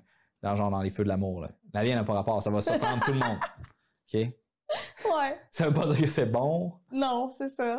Fait que tout le monde pense qu'ils sont vraiment bons en vidéo, puis, puis en web. Puis aussitôt que tu arrives puis que tu dis à quelqu'un design une interface, la personne elle, elle va te designer la pire interface. La Ouais. pire. Ça va être lettre. Ça va être affreux. Ouais. Ça va faire avec la vidéo. C'est tough. Ouais. Il y a tellement de, de, de- de morceaux individuels. Moi, tête, j'aimerais ça que le monde apprenne. Parce que je Ouais. pense que c'est important que, les monde- que le monde apprenne qu'est-ce Ben oui. qui est le gang-pain de leur entreprise. Puis quand tu as une entreprise, le marketing, la mise en marché de ton entreprise, ça, ça fait partie de, ce, Ouais. de cette enveloppe-là. Je je suis d'accord avec toi sur un point, c'est que c'est tellement. Comment je pourrais dire? C'est- comme tellement formateur, c'est tellement intéressant de, de justement connaître un peu la base de tout ce que tu as besoin pour opérer dans ton entreprise. Il y a des choses que tu vas être meilleur, il y a des choses que tu vas être moins bon, c'est correct aussi, mais d'avoir une base dans un peu tout, savoir globalement comment ça fonctionne. Tu n'as pas besoin de savoir comme tous les petits, petits, petits, petits, petits détails, mais au moins, si tu as une certaine base, tu comprends le fonctionnement global des choses, ben, ça va t'aider à avoir une vue d'ensemble puis d'aligner ta vision d'entreprise par rapport à ça. Je donne un exemple. Moi, personnellement, côté euh, développement de produits, création de contenu, je pense que c'est des aspects que je maîtrise de plus en plus. C'est ce que je considère être mes forces. Copywriting aussi, je commence à bien connaître mon audience. Je sais quoi dire, je sais comment l'amener. Euh, mon audience répond très, très bien euh, au contenu que je vais mettre out there parce que je, je vais l'exprimer de la façon qu'ils se reconnaissent. Tu sais, puis un des. Je dis souvent, si tu veux savoir si ta pub fonctionne ou si le contenu ou tes landing pages ou ce que tu fais fonctionne, t'as juste à donner de dire si t'as des personnes de ton audience qui t'écrivent. Je me suis tellement reconnue dans ce que tu as dit. Si quelqu'un te dit ça, t'es exactement où tu devrais être en termes de rédaction, en termes de tout ce que tu fais. Et ça, cet aspect-là, pour moi, c'est quelque chose que je maîtrise bien puis que j'aime vraiment. L'aspect plus, euh, taux de conversion, publicité Facebook, euh, toutes ces affaires-là, le côté mathématique, c'est pas nécessairement ma grande force. Je comprends globalement, j'ai regardé tes formations, je sais comment ça fonctionne. Tu sais, je me retrouve dans le business manager, dans l'ads manager, je sais qu'est-ce qui fait quoi, puis je suis capable de partir une pub tout seul, mettons. Mais le mastermind derrière ça, la stratégie vraiment là, en détail, c'est pas ma force. Mais c'est correct. Tu sais, je t'en avec ça, puis dans ce temps-là, j'appelle mon chat, je dis Hey Joe, viens ici! Aide-moi, tu sais, puis j'ai, j'ai des amis aussi qui sont très bons là-dedans. Tu viens que tu trouves un peu ton confort là-dedans, tu sais c'est quoi tes forces, tu capitalises là-dessus, tu t'entoures des bonnes personnes pour faire les aspects peut-être moins bons, puis au final, euh, ça fonctionne bien quand même. Mais tu prends quand même la peine de comprendre. Mais c'est ça, parce que en même temps, tu veux comprendre un peu l'aspect global de comment ça fonctionne dans le, le behind the scenes en quelque sorte, parce que ça te permet de mieux cerner tes besoins dans un premier temps, savoir c'est quoi que tu as vraiment de besoin, puis d'être capable de t'entourer aussi des bonnes personnes. Parce que des fois, on en parle, souvent, je me fais se dire, ah, tu devrais déléguer telle affaire, tu devrais déléguer telle autre affaire, puis oui, je suis d'accord qu'à un certain point, côté productivité, ça peut être bon de déléguer certaines choses, mais quand t'as pas acquis un minimum d'expertise dans chacune des choses, puis que t'as pas systématisé certaines de tes affaires, que tu sais pas trop comment ça marche, pas le temps d'engager quelqu'un, tu sauras pas, tu sauras pas comment lui dire qu'est-ce qu'il faut qu'il fasse, puis comment tu veux qu'il le fasse, si tu le sais pas toi-même dès le départ. Ouais. c'est quand même important, je suis d'accord. Quand tu commences dès le départ aussi, t'as pas nécessairement. Tu, sais, tu pourrais dire, ah, je vais rentrer un consultant, puis lui, il va build up les process. Ouais. T'as-tu idée comment ça coûte? c'est extrêmement dispendieux, ben oui, c'est sûr. fait, fait, fait, t'es comme dans une espèce de position où que, regarde, t'as pas l'argent, pour être capable de faire qu'est-ce qu'il faudrait que tu fasses, mais t'as pas le temps non plus de faire qu'est-ce qu'il faudrait que tu fasses. Puis c'est tough. C'est juste tough. Ouais. Puis il faut que tu le fasses. Puis il mm-hmm. faut que tu fasses des sacrifices. Puis des fois, tu vas compromettre sur, euh, sur, sur, la qualité de certaines choses parce que tu es perfectionniste, tu as moins de temps. Bon, mais là, tu étais habitué de répondre aux gens en moins de 12 heures. Il faut que tu répondes en moins de 24 heures. Puis là, 24 heures, tu plus capable. 48 heures, tu de pas, tu sais, d'être quand même de te garder le meilleur service. Sauf que tu as tellement de choses à faire. Puis là, tu commences à engager. Puis là, tu as d'autres choses qui viennent avec quand tu commences à engager. Tu as la gestion, tu as des, des, un aspect fiscal. C'est tellement de petits morceaux. Mais en même temps, quand tu passes à travers de tout ça, c'est c'est le fun. C'est comme, yeah! Tu, te ben, sens comme un... Pour vrai, là, il n'y a rien... Il a rien comme l'entrepreneuriat pour bâtir ta résilience à juste tout Premièrement, là, quand tu commences à avoir ta business, puis que tu crées ton propre contenu, que tu es le visage de ton entreprise, que tout dépend un peu de toi, euh, ce qui est difficile le plus, c'est justement quand arrive le temps de faire des ventes, faut pas que tu le prennes trop personnel, mais tu le prends personnel quand même.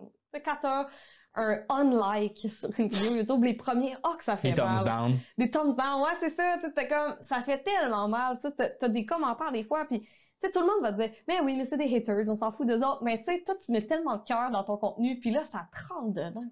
Colin. Ça aussi, c'est normal, ça fait partie du processus. Puis tu sais, je chéris tous ces moments-là parce que tu te sens tellement vivant, tu sais, quand tu fais ça. Tu passes ta business, tu vis toutes ces affaires-là.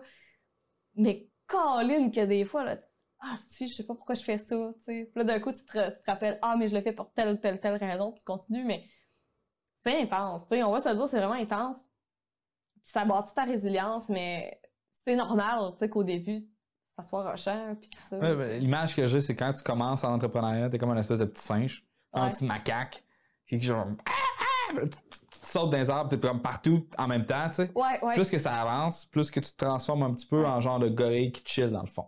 Exact.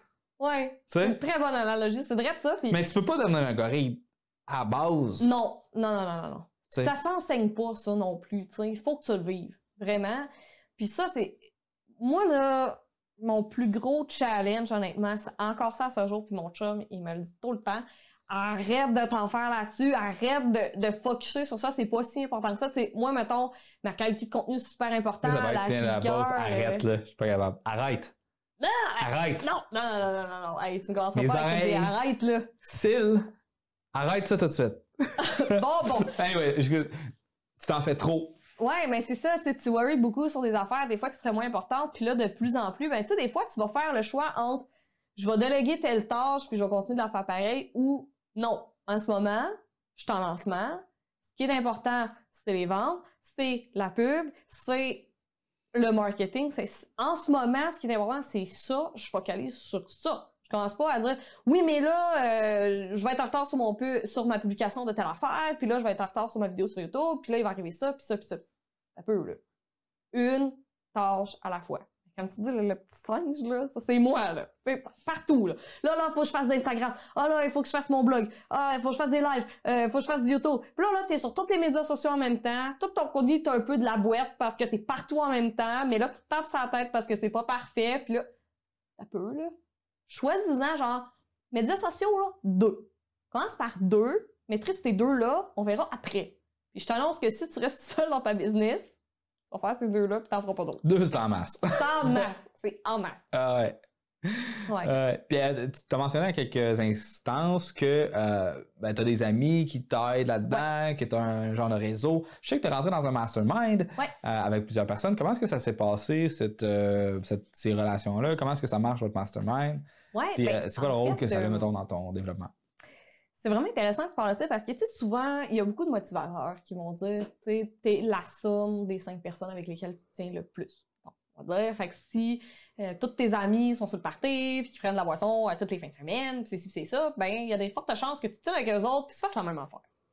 Si tous tes amis, c'est des entrepreneurs qui sont super déterminés, qui ont de la vision, qui, tu sais, qui sont, euh, qui ont plein d'idées visionnaires, puis tout ça, ben, forcément, tu vas un peu suivre le bal en même temps. Ce qui est arrivé, c'est que, ben justement, avec les rencontres de la tranchée, avec un paquet d'événements de développement personnel, tout ça, ben finalement, tu développes des affinités avec certaines personnes qui ont chacun leur force, leur, leur cheminement, puis tout ça. Puis c'est là que, justement, avec la tranchée, puis avec d'autres événements, ben, j'ai rencontré euh, Alex, euh, Sébastien, Charles, puis tout ça, puis euh, mon chum qui est là-dedans aussi. Puis on a décidé volontairement de se faire un mastermind entre nous autres. Qu'en fait, c'est pas un mastermind payant, c'est pas quelque chose qu'on a dit, ah, tu sais, on, se fait un club de je sais pas quoi. On a juste dit, ben, regarde, on s'entend bien ensemble, on a chacun un peu notre parcours, on a chacun nos expertises, tout est complémentaire. Fait qu'on va juste se réunir de temps en temps, partager nos victoires, nos défaites, les affaires qui vont moins bien. C'est génial, ça fait un an qu'on fait ça à peu près. Puis c'est fou, là, tout ce qu'on apprend les uns des autres, puis le, le parcours qu'on a, puis l'évolution. Puis on se rend compte qu'on se suit un peu les uns les autres dans notre progression, puis tout ça. Mm. C'est- C'est vraiment fascinant. le- Pour euh, mettre en, contexte, dans le fond, Alexandre Martel, qui a la Ouais. formation sur le copy- copywriting. Absolument. On a eu un podcast ensemble. Euh, Charles Avignon, je ne sais pas exactement qu'est-ce qu'il offre comme service en ce moment. Sébastien non plus. euh, ouais, Charles Avignon, en fait, il est, euh, c'est euh, propriétaire de l'agence Antilope, dans le fond, qui est une agence de marketing web, tout simplement. Fait que lui, dans le fond, le gars, le gars, il a comme 20 ans, là, puis c'est il est incroyable. là. Tout ce qui est Facebook, euh, marketing du web, il est excellent. Il a déjà ses employés, des gestionnaires de projet. Sa compagnie a vraiment grossi dans les dernières années. C'est incroyable de le voir aller. Puis, il y a vraiment une très bonne vision aussi au, au côté euh, stratégique, en termes de stratégie marketing numérique. Il est super bon. Fait que c'est toujours euh, bon d'avoir euh, Charles euh, pour nous donner des cues par rapport à ça. Puis il a vraiment beaucoup de sagesse aussi, ce gars-là. C'est impressionnant. Fait que très, très cool. Sébastien, lui, se spécialise un peu plus dans les, dans les tableaux de bord pour entrepreneurs. Fait que, lui, sa spécialité, c'est un peu l'analyse de données, en termes de conversion, les ventes, euh, quels produits vendent le mieux, toutes ces choses-là. Lui, il est très, très poussé là-dedans. Fait que ça va s'adresser à des entrepreneurs un peu plus, qui ont beaucoup, beaucoup de produits, beaucoup de gestion. Fait que lui, il fait plus ça. Euh, fait que c'est tout du monde qui ont chacun leur expertise, mais au final, quand on se met ensemble, on a tellement d'idées, c'est juste insane. C'est incroyable. Puis, euh, c'est quoi la formule? Est-ce que vous vous rencontrez à tous les semaines, tous les mois, tous les deux mois, tous les trimestres? On reste toujours en contact via Messenger sur Facebook. Fait quand il y en a un qui fait un lancement, tout ça, ben, on se tient au courant quasiment minute par minute, les, les ventes, les choses qui se passent, tout ça. On est super euh, connectés par rapport à ça. Sinon, à peu près, euh, tout dépendant de- des aléas de la vie, là, mais tu sais, soit une fois par mois ou par trimestre, dépendamment comment ça se passe, on va se rencontrer genre par Zoom ou en personne. Puis là, ben, on fait un tour de table, OK. Vous étiez c'est sur Zoom avant que ça soit cool. Ouais, c'est ça. Nous, on était sur Zoom longtemps avant que ça soit cool. euh, puis c'est ça, tu sais, on, on se réunit, puis là, on partage nos projets, où est-ce qu'on est rendu, puis on fait comme des, des cerveaux collectifs, dans le fond, de, tu sais, des brainstorms de qui, tu sais, qu'est-ce qu'on devrait faire, c'est quoi la prochaine direction, puis très intéressant. C'est vraiment le fun.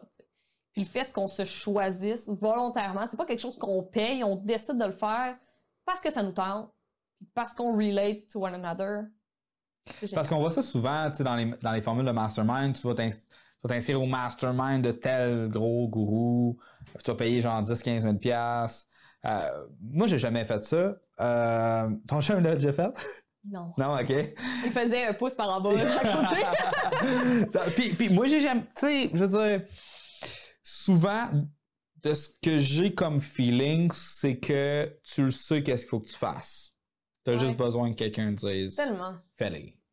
Souvent, là, Um. tu sais, c'est- c'est surprenant, puis je le vis aussi avec mes étudiants en photographie, c'est la même chose, c'est qu'on le sait de façon logique et factuelle que faut faire telle, telle, telle action pour réussir. Sauf que, quand t'arrives sur le fait accompli, il faut que tu le fasses. Genre, faut que tu montes tes prix. Faut que tu t'affiches sur les médias sociaux. Faut que tu fasses de la publicité. Faut que tu investisses dans quelque chose. Puis que pour X raison, t'es pas rendu là en termes de confiance en toi, euh, tu l'as jamais fait, c'était peurant, c'est stressant, tout ça. Les émotions vont foutre le bordel. C'est tout le temps ça. Pour vrai, c'est pas tant. La réussite entrepreneuriale, tu sais, on le connaît un peu tout le blueprint, là. On sait que ça va être tough, il va falloir faire ci, il va falloir faire ça, il va falloir faire de la pub, il va falloir faire du marketing. Bon, blablabla. Ça, c'est correct. Mais ta résilience puis ta capacité justement à dépasser tes limites, à passer par-dessus tes peurs, c'est là que souvent que ça accroche.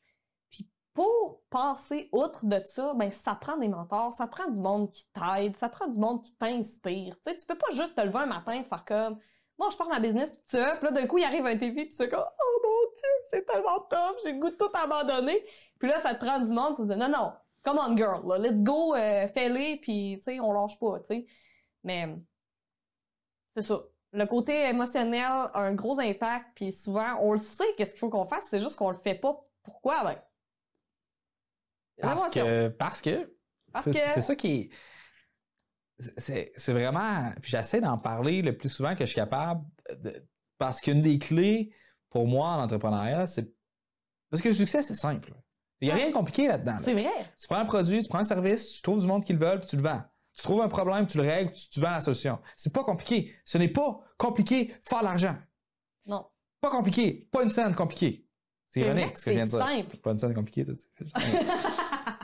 Oh my god. Oh my goodness. Non, mais ce que je veux dire, c'est que ce qui est tough, c'est les obstacles cognitifs et psychologiques qui Ouais. vont t'empêcher Mhm. de faire quelque chose qui, qui est pas compliqué. Tu sais, faire un site web, c'est pas compliqué. C'est facile. N'importe qui est capable de s'en aller sur Squarespace, faire un beau site web. Si t'as de la misère, on a une formation sur la tranchée. Alright?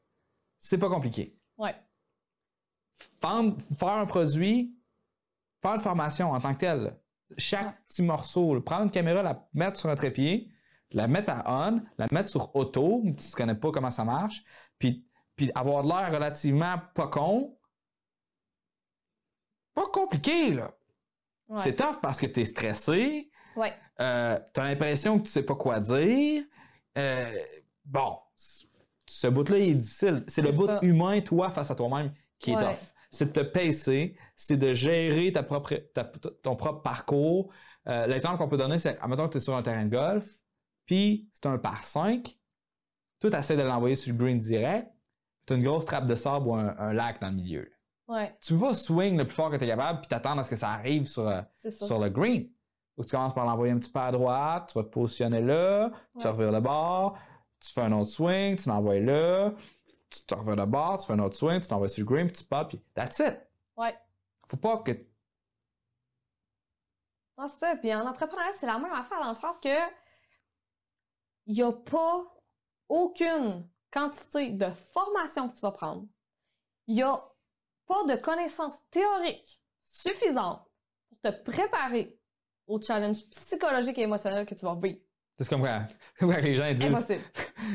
ton premier enfant. Genre, on dirait que t'allais dire ça. Mais, mais, mais c'est presque ça. Là, disclaimer, j'ai pas d'enfant, je prévois pas d'en avoir. Puis là, là, mon chum va dire Ah, c'est sur tape, fait que je vais te le remettre d'en face la journée que tu vas changer d'idée.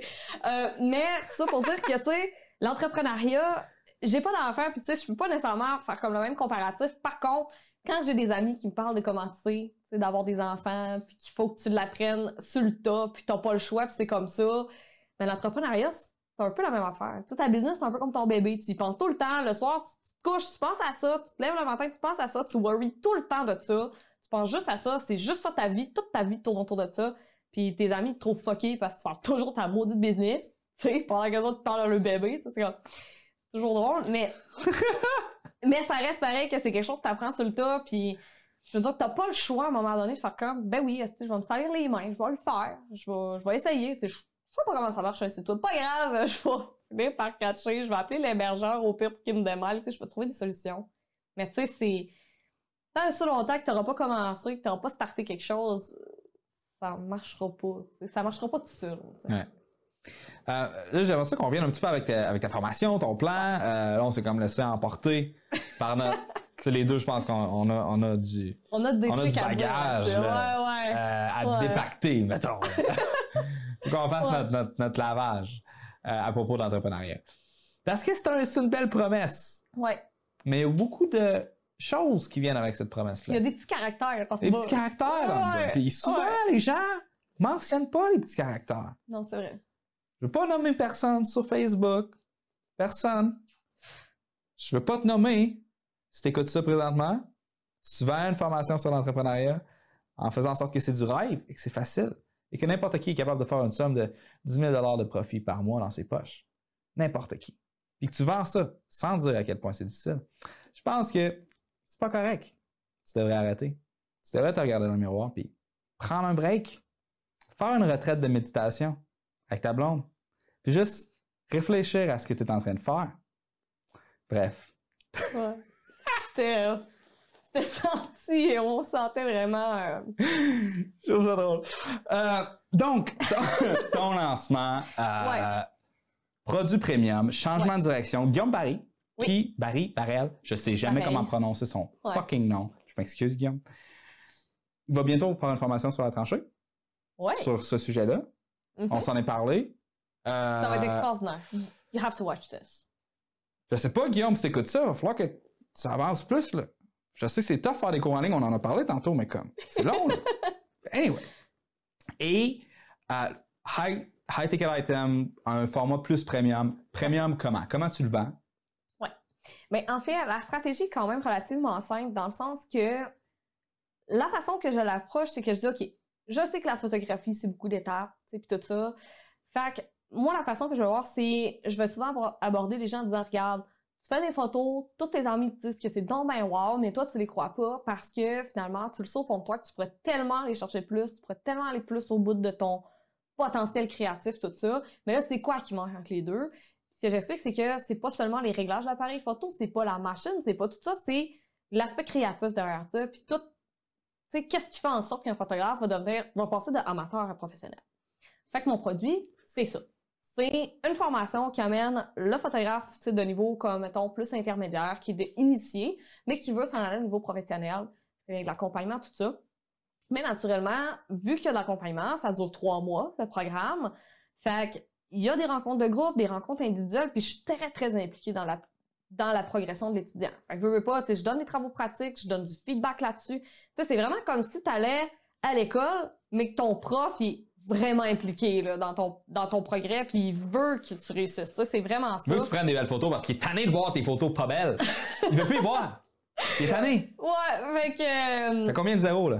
Fait que, écoute, le, le prix actuel, euh, dans le fond, pour le programme, c'est 3000 Bon, pour les trois mois d'accompagnement. Puis la façon que c'est vendu, c'est vraiment en entrevue de sélection. Moi, je prends pas tout le monde dans ce programme-là. La raison est simple, c'est que faut qu'il y ait une connexion. Tu avec mes étudiants, je vais les supporter pendant trois mois, je suis super impliquée dans leur progression. Je veux pas, tu sais, prendre quelqu'un qui va s'attendre que par magie, ça va marcher demain matin parce qu'il change de caméra. Tu on n'est plus là, là. Tu euh, je veux aller plus loin avec les gens. Fait que je fais des entrevues, en fait, avec les personnes pour voir si on connecte, si, euh, si ça travaille bien. Je vais m'intéresser beaucoup aussi à ben, où est-ce que tu es rendu dans ton cheminement en photo? C'est quoi que tu veux faire avec ça dans le futur? Tu sais, où est-ce que tu veux t'en aller? Si tu as un objectif professionnel? C'est-tu plus comme hobby comme comme ça? Puis Puis souvent, ben, les étudiants avec lesquels j'ai le plus de fun, souvent, puis les gens que je vais le plus sélectionner pour le programme, ben, c'est des gens qui vont avoir un intérêt, marquer une grosse passion pour la photo, qui ont le rêve, avoué ou pas, de le faire professionnellement plus tard. Fait que souvent, c'est comme ça que la sélection va se faire. Puis après ça, ben, généralement, tu là, actuellement, la dernière cohorte, tu avais 16 étudiants, puis la prochaine, l'objectif serait d'une vingtaine d'étudiants environ. Un groupe qui a ses appels le soir, un groupe qui a ses appels le jour, c'est pour les, les coachings de groupe. Puis euh, on en est là présentement. Ouais.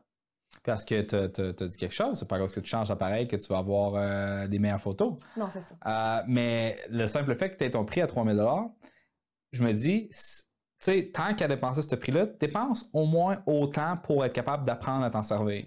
Exactement. si tu as un appareil à 5000 mais que tu sais pas comment t'en servir, comme moi, mettons, ça va donner ce que ça donne. C'est ça qui est drôle, c'est que souvent, plus que tu payes, plus que c'est une licence d'être mauvais. Parce que plus que l'appareil compense pour toi. Ouais. Tu sais, maintenant, je prends un appareil qui, coûterait comme 1200 pièces. Je suis capable d'avoir des résultats vraiment meilleurs que ce que j'avais au début quand j'ai acheté mon A7R3 qui m'a coûté comme 5000 kek avec la lens, tu sais. Mm-hmm. Euh, puis ça, c'est justement plein d'aspects, comme que tu as mentionné tantôt, créatifs. Ouais. C'est le même principe avec un, avec la rédaction. Ouais. Tu sais, euh, si tu sais pas écrire, c'est pas cause que tu as un clavier mécanique vraiment funky, qu'une chaise ergonomique, un bureau avec un écran qui t'a. Tout le setup coûte 15 000 tu t'assis dedans, puis tu sais pas écrire. C'est ça. Tu sais, oui, ça va être une expérience confortable, mais Mhm. ça va pas être bon. Non, c'est ça. Puis en même temps, je me. T'antidotes dessus, t'as tout le Ouais, la grosse affaire! Mais, mais ça reste que, tu sais, je me suis vraiment arrêtée sur cette question-là parce qu'à un moment donné, je me souviens dans un des meetings de la tranchée, on avait une grosse discussion sur l'intelligence artificielle, puis ça, ça m'avait marqué. C'est ça qui se passe dans les conversations. Écoute, des fois, meetings des de la fois là, ça, ça là. va loin. sais, quand c'est rendu tard, pis ça, là, on se met à philosopher sur plein À d'affaires. quelle heure qu'on a fini la dernière? Oh my god, je sais pas, 5 heures du matin? 5 heures du matin. Um, ouais. Fait que. euh, Qu'est-ce que je voulais en? Ah oui, l'intelligence artificielle. Puis je me disais, en photo, tu sais, il va venir un certain temps. Puis je pense qu'on en avait parlé aussi. En photographie, à un moment donné, il va y avoir une certaine intelligence artificielle. Les appareils photo vont devenir de plus en plus sophistiqués, vont devenir de plus en plus, accessibles. Puis là, ben, on va être capable de faire des photos, comme super belles, peut-être juste avec l'appareil photo. Mais là, je me suis dit, ouais, mais pas nécessairement, parce que ça reste quand même que il y a des aspects extérieurs à la caméra que la caméra peut pas contrôler. Tu sais, quand on parle d'éclairage, de cadrage, de, les, agencements des couleurs, le, sujet, qu'est-ce que tu essaies d'exprimer dans cette photo-là, puis toutes ces choses-là. C'est ça, selon moi, qui va faire vraiment la différence entre une photo qui fait comme OK, c'est correct, puis une photo genre Oh my god, wow, ça gagne des concours, tu sais, ça vend, j'ai des clients en photo, puis tout ça. C'est ça qui fait la différence.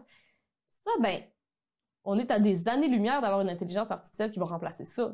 Oui, effectivement, ça ne sera pas remplacé. C'est D'ailleurs, ça. Parce que le- toute la composante technique pour dire, OK, on prend une photo, puis euh, c'est quoi le ISO, c'est quoi le shutter speed, c'est quoi le XYZ, éventuellement, ça, ça va devenir plus pertinent. Ouais. Parce qu'on va tout être capable d'ajuster ça après. Ça va juste un, un gros paquet d'informations. Tu C'est peux, il y a- il y, a déjà des, des appareils photo, les appareils litro. Tu, veux passer? C'est très cool, Ouais. ça. Ouais, Ça- puis que tu peux ret- retravailler ta mise au point après, Exact. Euh, entreprise qui a été rachetée par Google. Google qui sont en train de travailler sur une technologie pour être capable de faire euh, du light field VR. Fait que la façon dont ça fonctionne, c'est que tu as comme un espèce de gros sensor qui fait en sorte que tu as un point de vue dans une bulle où ce que tu es capable de changer, de bouger. Puis ça recrée, dans le fond, la perspective comme si tu étais là. Fait que maintenant que tu as du soleil qui passe à travers les, euh, les feuilles, le feuillage d'un arbre, tu vas avoir l'espèce de d'éblouissement à travers les feuilles, exactement comme si tu étais là selon toutes les perspectives de cette scène-là. Ouais. C'est juste fucking weird, puis Ouais. insane, puis malade, puis ça va être... C'est hot tout ce qu'on s'en va. Ouais. Hein? Mais l'aspect storytelling en arrière, euh, on est loin d'être rendu là. Puis quand on, quand on est en train de se dire, moi, je vais me lancer une entreprise, c'est important de se dire, moi, je vais me lancer une entreprise, il faut que cette entreprise-là reste pertinente pendant plus que deux ans. C'est ça.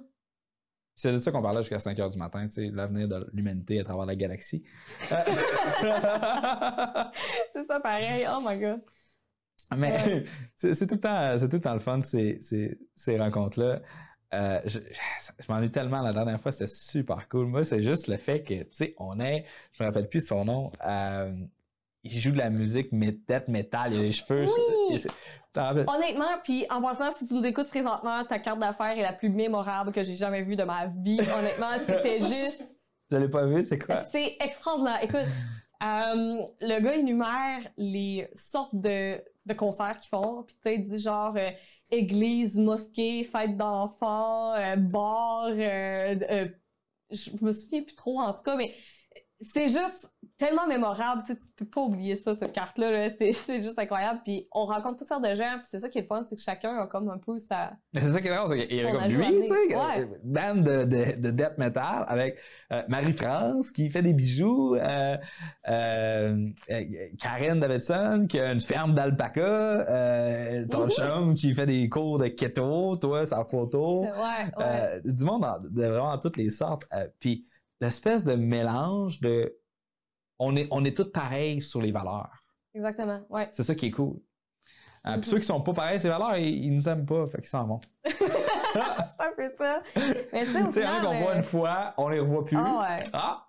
Il y en a qu'on voit une fois, puis on les revoit tout le temps après. tu sais. Ouais, c'est ça. Nous autres, on est comme abonnés euh, aux rencontres. On y est tout le temps. Puis Ouais. comme- Ah ouais. Puis tu sais, en même temps, c'est important que tu soulèves le point des valeurs aussi parce que de rester proche de nos valeurs aussi comme entrepreneur, je trouve ça important. Tu sais, dans le sens que à un moment donné, il va se présenter plein d'opportunités. Puis là, à partir de là, tu sais, comment tu fais pour décider à quoi tu vas dire oui puis à quoi tu vas dire non? Parce qu'il vient un temps où là, tout d'un coup, il se présente des opportunités à toi. Tu sais, il y a quelqu'un qui va dire, ben, viens-tu faire ma conférence? Veux-tu être affilié de mon programme? Veux-tu faire ci? Veux-tu faire ça? Là, faut que tu fasses des choix. Mais comment tu fais tes choix? Ben, ça reste une question de valeur, tu sais. Puis moi, à toutes les fois que je me pose cette question-là, ben, c'est quoi mes valeurs en termes d'entrepreneuriat? C'est quoi que je veux achieve, tu sais, en bout de ligne? Moi, c'est juste de donner le plus de valeur possible, d'avoir euh, quelque chose d'unique à proposer à, mes clients, quelque chose qui est vraiment... euh, de leur montrer que je care vraiment, tu sais, de s'ils réussissent ou pas, quitte à ce que j'aime moins de monde, puis c'est correct, puis euh, quand je choisis avec qui je m'associe, ben c'est un peu le même principe. Tu parlais un peu plus tôt aujourd'hui, justement, du fait que quand tu as beaucoup de valeur à offrir, ben tu veux juste comme que le plus de monde puisse en profiter possible, puis tu sais, de juste être out there. Fait que c'est pour ça que je me dis, c'est important encore pour moi de faire du contenu de qualité, même si c'est pas du contenu payant, tu sais, YouTube, le blog, tout ça. Puis en contrepartie, ben d'offrir quelque chose de vraiment wow au peu de clients que je vais avoir. Quand même que j'aurais pas des centaines de clients, ça me convient parfaitement comme ça, sais. Euh, J'aimerais ça qu'on rappe un peu. Mette- qu'on fasse comme les parcs au Québec en ce moment. Ouais. On prenne du saran drop, qu'on mette ça au- autour des jouets d'enfants. Euh, mais d'une façon plus logique et, intelligente que qu'est-ce qu'ils font avec les parcs présentement. J'essaie de pas être politique dans mon show, mais, mais j'ai vraiment envie de faire un show politique. On me regarde découragé. Ah, qu'est-ce qui se passe ici?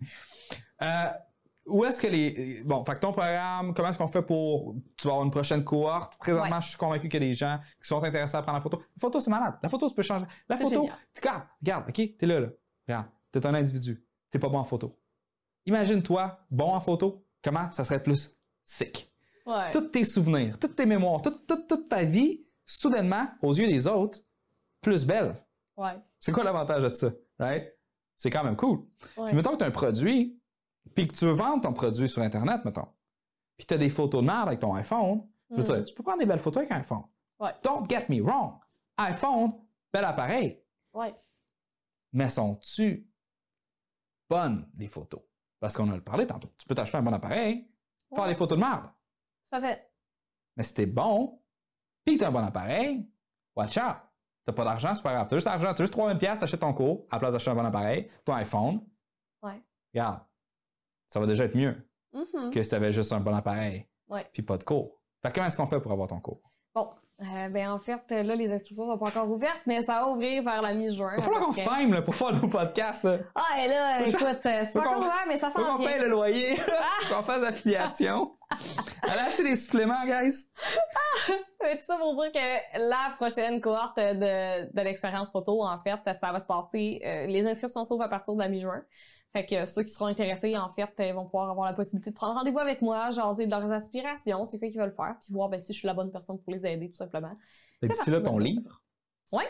Mon livre qui est toujours disponible euh, sur Amazon et sur mon site euh, web euh, joanniterrien.com également. Pour avoir les trois premiers chapitres gratuits, est-ce qu'on peut faire ça? Ben, en fait, la façon que ça fonctionne, c'est que vous avez une vidéo sur l'appareil photo qui explique les, les modes de base à connaître, dans le fond. Puis après ça, ben, si vous voulez aller plus loin, ben, il y a le livre qui vous explique ça de long en large, super détaillé, les réglages, la composition, c'est tous les trucs que tu as besoin de savoir pour que quand tu as un appareil photo neuf que tu viens de sortir de ta boîte, aïe qu'est-ce que je fais avec ça?